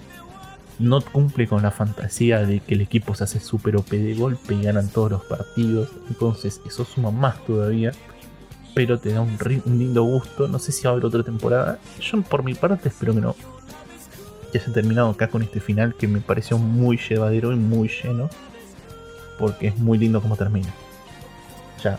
Termina así con un, como con un final, así tipo, bueno, eh, eh, un final que vos decís que es cerrado o es o apunta a que puede llegar a ser. Apunta a que puede llegar otra temporada. Hmm. No es cerrado de, final, de final final. Apunta a otra temporada pero terminó bien. Es otra temporada que terminó y si no te sacan otra temporada, te quedas. vos terminó ahí y está, y está, está contento. Porque te, te apunta a que, a que todos los personajes eh, lograron un cambio en su vida y como que tienen un objetivo. Como que el waterpolo fue un deporte que hubo ahí y los ayudó a convencerse de lo que querían ser. Y hacerlo su vida. A mí me gustó bastante hasta lo que vi, ¿no? Tendría que terminarlo eh, para poder compartir la, opinión con vos, ¿no? Pero la verdad que me, gustó muchísimo. yo creo que me llamó muchísimo la, atención la, la, animación, ¿no? Que le pusieron. Fue como. Eh, fue el condimento extra a, todo el. O sea, yo cuando estaba viendo decía esto ya es cliché acá, es cliché allá, es cliché allá, y, pero lo sabían llevar, como decías vos, lo, lo, supieron timonear bien. Eh, estaban llevándolo bien por el lado de, bueno, o sea, el, pibe tuvo un trauma, o sea, con, el tema de la pérdida de memoria. Y supieron cómo, cómo ponerle personajes al lado que lo complementen, ¿no? Para que vaya superando, ¿no? Cada una de las pruebas. Y la verdad que yo, obviamente contigo, tendría que seguirlo para, para concluir con, por como decís vos, pero la verdad que me gustó muchísimo. O sea, ustedes saben que no soy fan de los Spokon, igual que, que se creó pero la verdad que este año es un muy buen Spokon, que la verdad Remain, por lo que, por lo que estoy viendo. Y está, está bueno, está bueno muy. Está buena parte visualmente que, ayuda a una banda, te, acompaña muchísimo el, hecho de estar viéndolo. Sí, no, aparte es como dijiste vos, es, mapa. La animación arrancó bien y nunca, nunca bajó el nivel. Nunca bajó más de lo que estaba Entonces, eh, eso apoya muchísimo el anime y toda la banda sonora de fondo, los problemas que tenía el resto de la familia, son, se nota muchísimo todo y es demasiado real. De hecho, es también el punto que se maneja que el protagonista cuando te lo plantean, nunca te lo plantearon como porque era habilidoso. Era bueno porque era habilidoso, no. Era bueno porque John se mataba entrenando, ¿viste? Antes. Entonces cuando no pudo entrenar abajo, no es que era, nació siendo. Y es un Spockon a tener en cuenta y es muy valor. Ahora pasemos al siguiente, que sería la comedia romántica de la temporada. Shinigami Pukan Ochan Tokuro Might. Eh, este me llamó mucho por la, atención por la animación. Es una animación 3D un poco diferente a lo que venía acostumbrado. Eh, pero no bajó en ningún punto el nivel, no bajó en ningún punto la comedia, el romance que te presentan entre los dos protagonistas. Subió muchísimo la historia, te fueron desarrollando la historia de todos los personajes, cómo se relacionan entre sí, cómo se conocieron, qué fue lo que le pasó al protagonista y por qué está en esa situación. Eh, lo que siente el protagonista al ser rechazado por el resto de la gente, todo, y cómo eh, tener un personaje que lo apoya, lo ayuda muchísimo a poder seguir adelante en esta historia, es excelente. Es, una comedia romántica que se puede aprovechar a pie derecho y vas a decir, esto es muy lindo, esto hay que aprovecharlo, hay que mirarlo y hay que disfrutar. Te sentás y lo disfrutás, son 20 minutos por día, lo mirás y te hacen un mimito al alma. Un mimito al alma. Hmm. Bueno, vamos con un anime que para mí este iba a ser, como dije antes, eh, un, cliché más de Battle Royale. Y me sorprendió, como dije ya, la animación está a otro nivel, que es Date 5 View de Battle, que es 5 eh, segundos una vez que se conocen para pelear. Y es es buenísimo cómo te va atrapando, no solo por la animación por las peleas que hay, o los poderes que manejan, sino en la inteligencia con la que maneja el protagonista todo el anime, al tener un poder más que convencional para una persona inteligente, sería. no te lo voy a spoilear porque es lo que te atrapa en el tercer capítulo, lo que hace el poder, pero es un anime excelente cómo el protagonista lo maneja, cómo... Eh, no sé si su coprotagonista apoya y el resto de los personajes tienen una personalidad tan detallada. Si el enemigo en turno está roto, porque bueno, estos animes son así. Eh, están bien desarrollados, no son protagonistas que están rotos porque es súper musculoso y a la vez es súper inteligente, no, es súper musculoso y súper musculoso. No es un súper musculoso, súper inteligente y planeador. Tiene un planeador que no es súper musculoso y está ahí y cumple su rol. Pero te la carrea bastante solo la serie, ya de por sí, ¿no? O sea, sí. La La, carrea, la carrea solo. Eh, es un Yasuo maestría 7 fideado. Sí, más o menos. del equipo contrario, ¿viste? No Pero, pero no, es el, no, es el Yasuo, no es el Yasuo eh, promedio que vos decís, este tira flash y ulti, no. Este está bien armado y es inteligente, son, es, es, rebuscado todo. No es que te saca del culo un poder y te dice, no, lo planeé de antes ya de antes te vas va a meter información y te lo van planeando todo. Pues me gustó mucho eso, de, esa serie, la verdad, me, gustó muchísimo. lo recomiendo muchísimo solamente por el proto y por las. ¿cómo se llama? Por las batallas de ingenio que tiene, ¿no? Para resolver todos los enfrentamientos que va teniendo. Eh, la verdad que por ese lado a mí me compró. O sea, ya saben que los personajes inteligentes, pero bien explicados cómo son inteligentes, me gustan. Y este la verdad que cumple bastante bien con, con lo que plantea. Y a la vez, no es el único personaje inteligente que hay en la serie, entonces te gusta más todavía. Sí. Porque ves una Isa y tenés al idiota de turno, que si bien es idiota de turno, es bien idiota. Tipo, es manejado por los personajes inteligentes como quieren. En esos aspectos. Y eso, eh, eso rescata mucho en este anime. Que los personajes que cumplen su rol lo cumplen bien y sirven. Si los metes en este anime va a funcionar, si los metes en otro anime funcionan. Al Zoro es Zoro en todos los animes es un personaje que tiene la voz de Zoro y se comporta igual que Zoro. Era Zoro, boludo, la puta madre. es, Zoro en todos los animes, lo único que es igual. Hasta en Shintama Zoro. sí. Así que este son, es muy recomendable y sobre todo la animación. Y si quieren ver peleas de estrategia, lo tiene. Como con otro anime que salió un poquito tarde en la temporada, pero cumplió. Que fue. Sí, sí. Que, que fue. eh, yo le voy a decir. Vamos a decir todo el nombre así no, no me cargan los chicos. Que es. Heion Sedai no Idaten Tachi. O como le digo yo, Idaten. Corta, porque tanto nombre al pedo, viste, como. eh. Y la verdad que. ¿Qué decir, no? De, de este anime que, que fue. em, en parte lo vimos en el. como en esta especie de. De. Me sale Zoom, no es Zoom, boludo. Eh, la conferencia No, de, la de mapa. de mapa. Y todos dijimos, ¡Ey! ¿Qué onda? ¿Viste esto? Tiene pinta de estar, de estar muy bueno, muy falopa aparte, porque parecía, o sea, coqueteaba con lo que es un estilo como trigger, ponele, porque era el- una especie de, o sea, todo ultra, ultra, ultra colorido, pero, o sea, demasiado. Y que esto, voy a decir, esto es trigger. A mí no me jodes, esto es trigger. Hasta el diseño. El los diseños de los personajes, todo. Y la verdad que, que sí, eh, los diseños de los personajes están muy buenos. Eh, la historia, por más que a mucha gente, leí mucha gente que no le gustó. No me gustó porque es muy, como que es muy over the top todo el momento. Porque el, más o menos para refrescar, eh, había demonios en la tierra, giga- gigantes que destruían y ciertas personas que eran como unos enviados de- del cielo, ¿no? De los dioses, que en realidad son dioses, que son, son enviados a la tierra para defender de estos demonios y son que y adoptan forma humanoide, ¿no? Forma de una persona común, pero cagan a bifes a eh, ¿cómo es? a todos estos eh, demonios. ¿Qué pasa? Cada tanto eh, hay unos, aparecen unos Idaten, ¿no? Que son estas personas.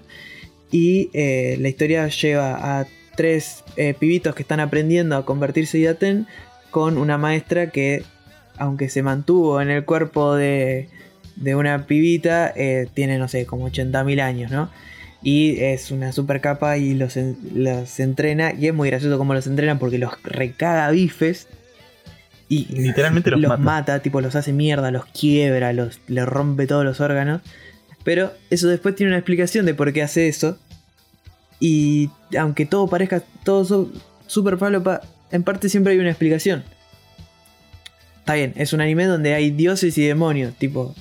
eh, no hace falta que me des una explicación, pero te la dan y, y está bien que lo hagan porque la verdad que está buena.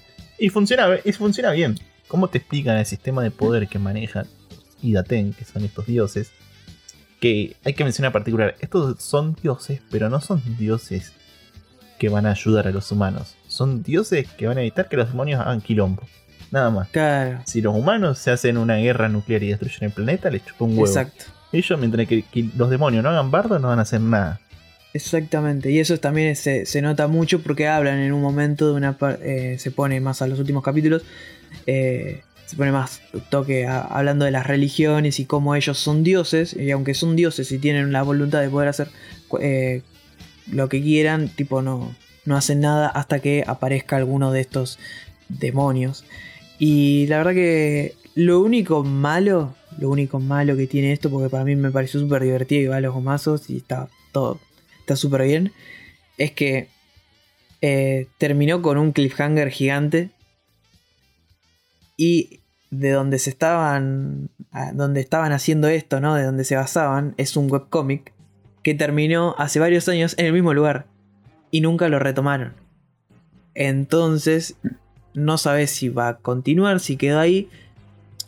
Yo creo que Mapa lo agarró para después poder hacer su continuación y decir, bueno, eh, anime original de Mapa, le vamos a dar una historia a nosotros y una continuación, ya que eh, el autor del webcomic no, no hizo nada. Tampoco se sabe por qué no lo siguió, no, es tipo como que desapareció el chabón. Y nada, así que eso es lo único malo que te deja un cliffhanger, y, pero de ahí son 11 capítulos, pura falopa over de top, todo el momento, se cagan a piñas, hay chistes, te cagas de risa. Hay momentos súper turbios también, que tipo, Sí. no lo vean, No, lo vean con tu vieja, porque no, con cada No, familia. no lo vean con familia Este es otro para verlo solo, porque está todo bien, parece súper eh, caricaturesco, todo muy. está muy tranqui. Y de repente se pone súper turbio. Tipo, el primer capítulo termina con una escena re turbia. Y vos decís, "Oh, Sí, sí. oh", como- Yo me quedé flipando con esa escena. Dije, ¿qué onda con esto? O sea, ¿Qué decís? Ah, al final no era tan. Sí, sí, yo, sí. ¿qué, ¿Qué pasó acá? se pone súper. Mamá, no mires. Y encima yo estaba mirando con mi hermana. Ah, ese- qué hermoso. Hermosa imagen. Y también los dos Anime y familiar. dijimos, la puta madre, ¿qué estamos mirando? Un, Y no lo Anime, miramos con anime, ella. pa- anime familiar. un, un mimita al alma ese. Sí, un- ese es un mimito. Y aparte lo No. protagoniza Edo Delric. Es verdad, que es verdad. Ya está. Ese chillón lo conocía de algún lado. Bueno, Sí, o Hanshi soy de cosas. De bueno, pasamos al siguiente. Que este ya- esto fue el top 3 de la temporada, por lo menos a mi gusto. El bono. Vamos ahora al que para acá este el top 1, para mí el top 2, porque fue atropellado por otro, que es Vanitas no Carte, eh, el anime de los vampiros trolos, para la mayoría, pero es... eh, Como antojan esos vampiros son, son los verdaderos antojeros, tenés a, a Tanjiro y a... Y a... Oik- ¿cómo, no, Oikawa no, eh, ¿cómo es el otro? sí, sí, sí. El de Haikyuu. eh, El de Haikyuu, el segundo protagonista, el de pelo negro. Kageyama. Tobio. eh, Kageyama, los dos ahí a dúo. Esto te hace mimitos, Y- pero no al alma. Sí, sí. Y es. eh, imita la. Es uno de los anime que la animación la partió desde el minuto uno. El sonido acompañó en cada capítulo, en cada parte. Te metió la música francesa y nunca te diste cuenta en ningún momento. Y la comiste como un campeón, porque se desarrolla en Francia. Y eh, te cuenta la historia de cómo uno de los protagonistas, Noé, conoció a Vanitas y las historias que tuvieron juntos alrededor de lo que vendría a ser. Y ya te lo plantean de una eh, con el final que va a haber en esta serie, entre los dos protagonistas. Y eso te da mucho a entender, porque vos vas viendo que hay un misterio que hubo atrás, un libro con un poder sobrenatural, eh, dos tipos de vampiro, uno malo entre comillas y otro bueno, y todo un misterio que hay alrededor de la corona de la reina de los vampiros, entre comillas. Yo soy la reina de los vampiros. Sí. ¡Ay, es un vampiro! Es un vampiro.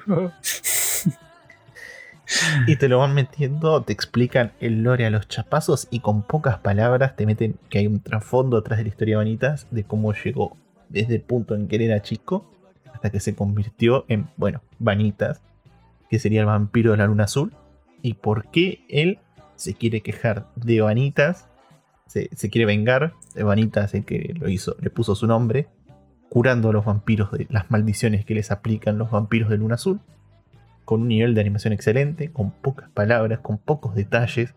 Te detallan los sentimientos de cada personaje con tres miradas y vos ya sabés cómo se siente el personaje.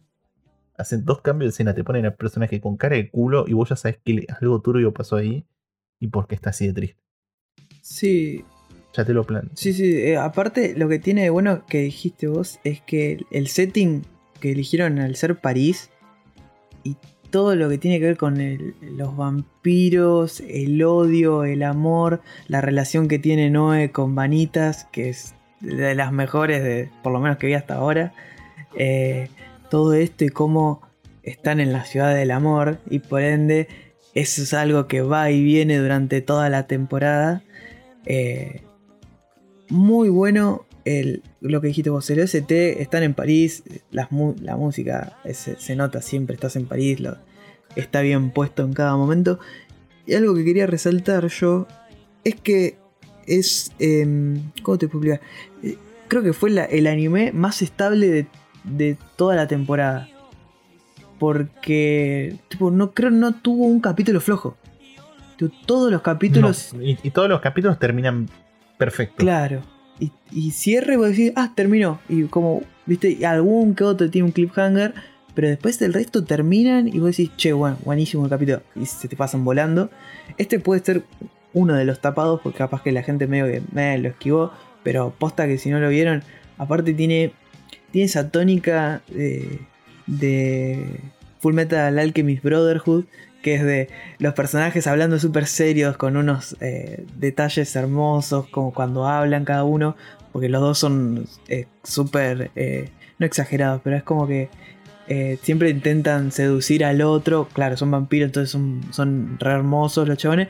Pero cuando se enojan algo se ponen todo chibi como en Full Metal Alchemist. Son dos, son dos trazos. Sí, y- y te, cagas de risa una hora con eso. Claro, y tienen esos cambios que para mí a, a mí siempre le suman porque cambian totalmente el, la- el giro ¿no? de, lo que están hablando en ese momento o en otro momento. Y eso es- le suma un montón. No, aparte el nivel de detalles que hay en el fondo. Todas las escenas son calcadas de París. Tenés las catacumbas, tenés los galpones, tenés la torre, tenés todo. Tenés todo lo de París, tenés todo recontra detallado. Y es excelente. Eh, no hay un hueco, no hay algo que digas esto lo sacaron del culo. No hay un evento que digas "Mm, esto como que está medio flojo. No, todo tiene su explicación y te lo explican en tres palabras, en dos segundos y súper rápido. ¿Podrá ser este el año de los animes de vampiros? Tal vez. Está Helsing. Lo sabremos en la próxima temporada. Sí. Pero Helsing fue uno en un millón de anime de vampiros. Este año salieron dos. Bueno, ah, vos decís eso. el de este año, ok. Eh, El de este año, pues. es debatible. Más salió este año y es muy bueno.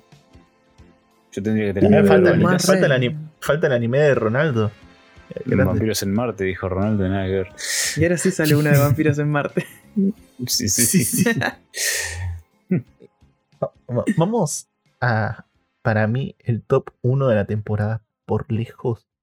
No por todo lo que te plantea por atrás, sino por cómo te lo cuenta y cómo te deja regulando menos de 10 y te va a hacer mirar uno o dos capítulos dos o tres veces hasta que lo entienda y, y a agarrar todos un significado diferente.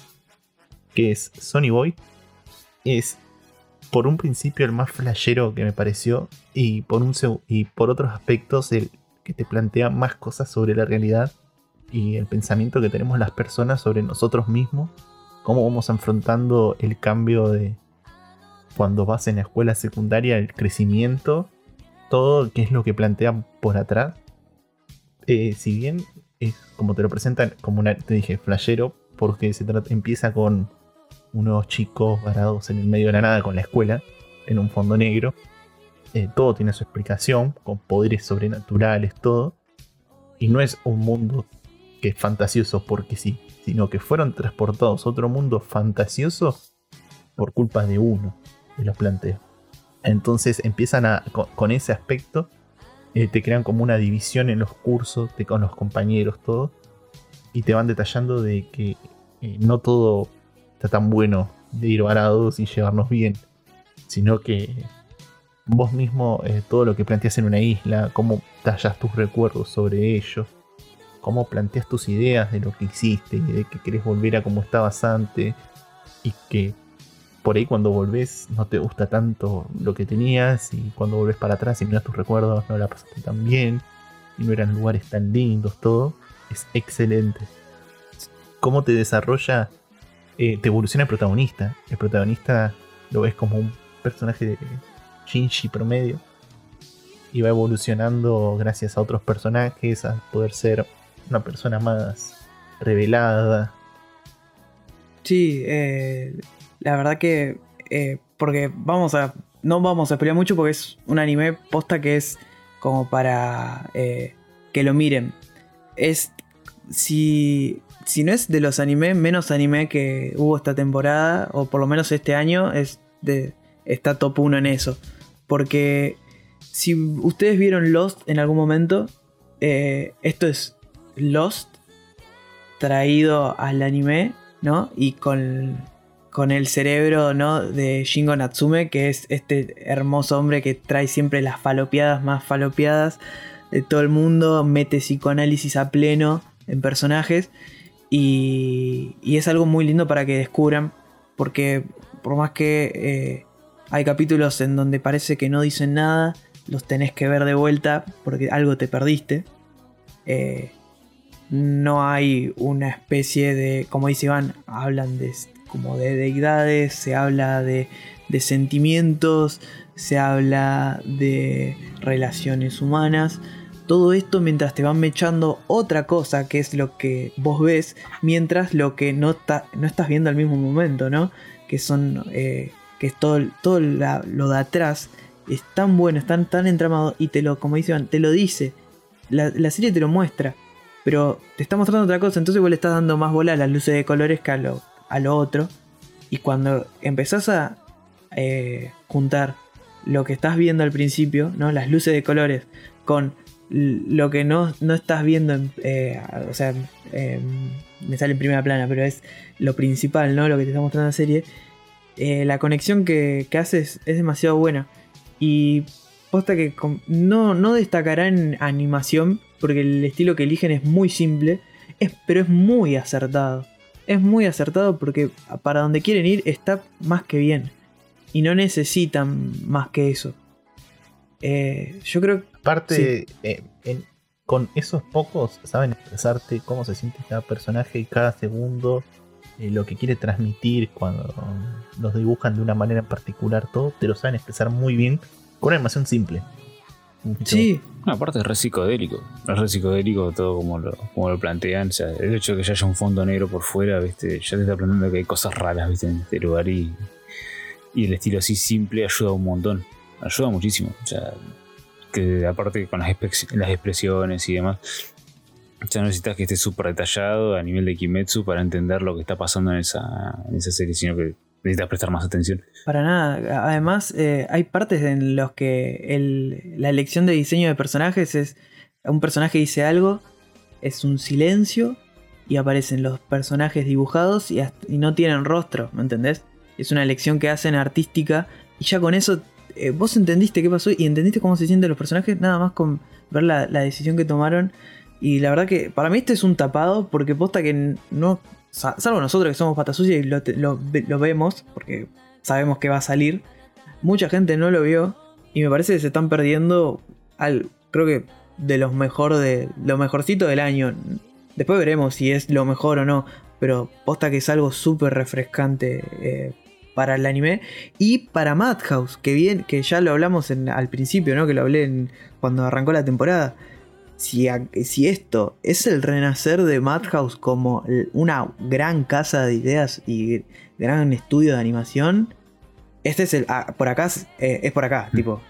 Es el camino. Es, es el camino. This This is the way. Sí, sí, total. Dice, güey. Nunca mejor dicho. Así que. Así que nada, esto fue más o menos lo- los últimos. Bueno, como dije, empezamos de los no peores, pero de los más malos a los mejores, sin que sean malos algunos. Pero esta fue más o menos la recomendación que les traje esta temporada. Esto fue lo que vi, analicé. Se quedaron algunos eliminados en el camino. Vayan al otro capítulo que ya no me acuerdo números sobre la temporada de anime. Que ahí van a tener el resto. Eh, lo- los que fueron muy eliminados fue porque ya para mí no, no daban caso seguir. No vale la pena, fueron- muchachos. No, no vale la pena. Déjalo, ya está muerto. sí. Así que si tienen oportunidad, les pido, como dijo Casting, miren Sony Boy, que te, te refresca la mente, te cambia la manera de pensar, lo analizás y es, otro, es algo bueno, te ayuda a la vida. Sí, sí, tendríamos que hacer, ¿no? Un top 3. Es- Está Sony Boy. Está Vanitas. Y el tercero. Y esta. Y, Y el tercero. está Idaten. Y. Bueno, Idaten. sí, Daten. Idaten es- es- está Sí. eh, dentro del top 3 de anime. Pasa que esta temporada fue rara, ¿no? Fue como. Venimos de una. Yo no esperaba nada, no esperaba nada y- encontré oro. Con dos por lo menos. ca- Posta que. Yo creo que venimos de una temporada con muchísimas series muy, muy buenas. Y acá las que destacaron, destacaron realmente bien. Por encima de todo el resto, ¿no? mm, O sea, la anterior como fue más peleada, hubo muchísimas horas que es- salieron juntas, compitieron entre ellas y acá como que tenés una, una diferencia clara entre horas de altísima calidad que hubieran tranquilamente incluso hasta opacado muchas de las temporadas anteriores y ¿cómo se llama? y una diferencia con la segunda categoría, ¿no? Con la que ya no son, los que están bien, Claro. y es mucha la diferencia entre obra casi maestra y lo que está bien. Pero sí, y para mí mención honorífica a, a Kobayashi-san. Se le había re gustado. Gente quedó, quedó con No, boludo. Somos- re fan acá. Descubrió de las mail, boludo. Claro, pero no, no cualquier maid, maid dragón, si no, no sirve, amigo. Medio dragón. Es mil veces mejor. Lo hace mil o sea, es algo No, bueno. Y, Lo- y Loli, Dra- y Dragones te gustaron. Hace ver a Ren como un Godzilla hecho de Admitilo, basura. admitilo, te, te gustan las Lólicas. No, no, para nada. Para nada. Ese es otro integrante. Con- Ese es otro integrante. Así que bueno, pero tiene como 200 años ese. Es legal, No dijo. cuenta. Es No legal. entren en los comentarios si van a ver ese anime. No. Háganse un favor. No. Por favor. Así que nada, gente. eh, este fue el episodio que al final dijimos 67, ¿no? Porque yo 67, ya le iba a sumar más capítulos, ¿viste? el episodio 67 de Podcasty. Nos estamos viendo la semana que viene con otro episodio. Descansen, cuídense mucho, que el fin de semana es largo, eso sí, descansen muy bien. Y nos estamos viendo. Adiós.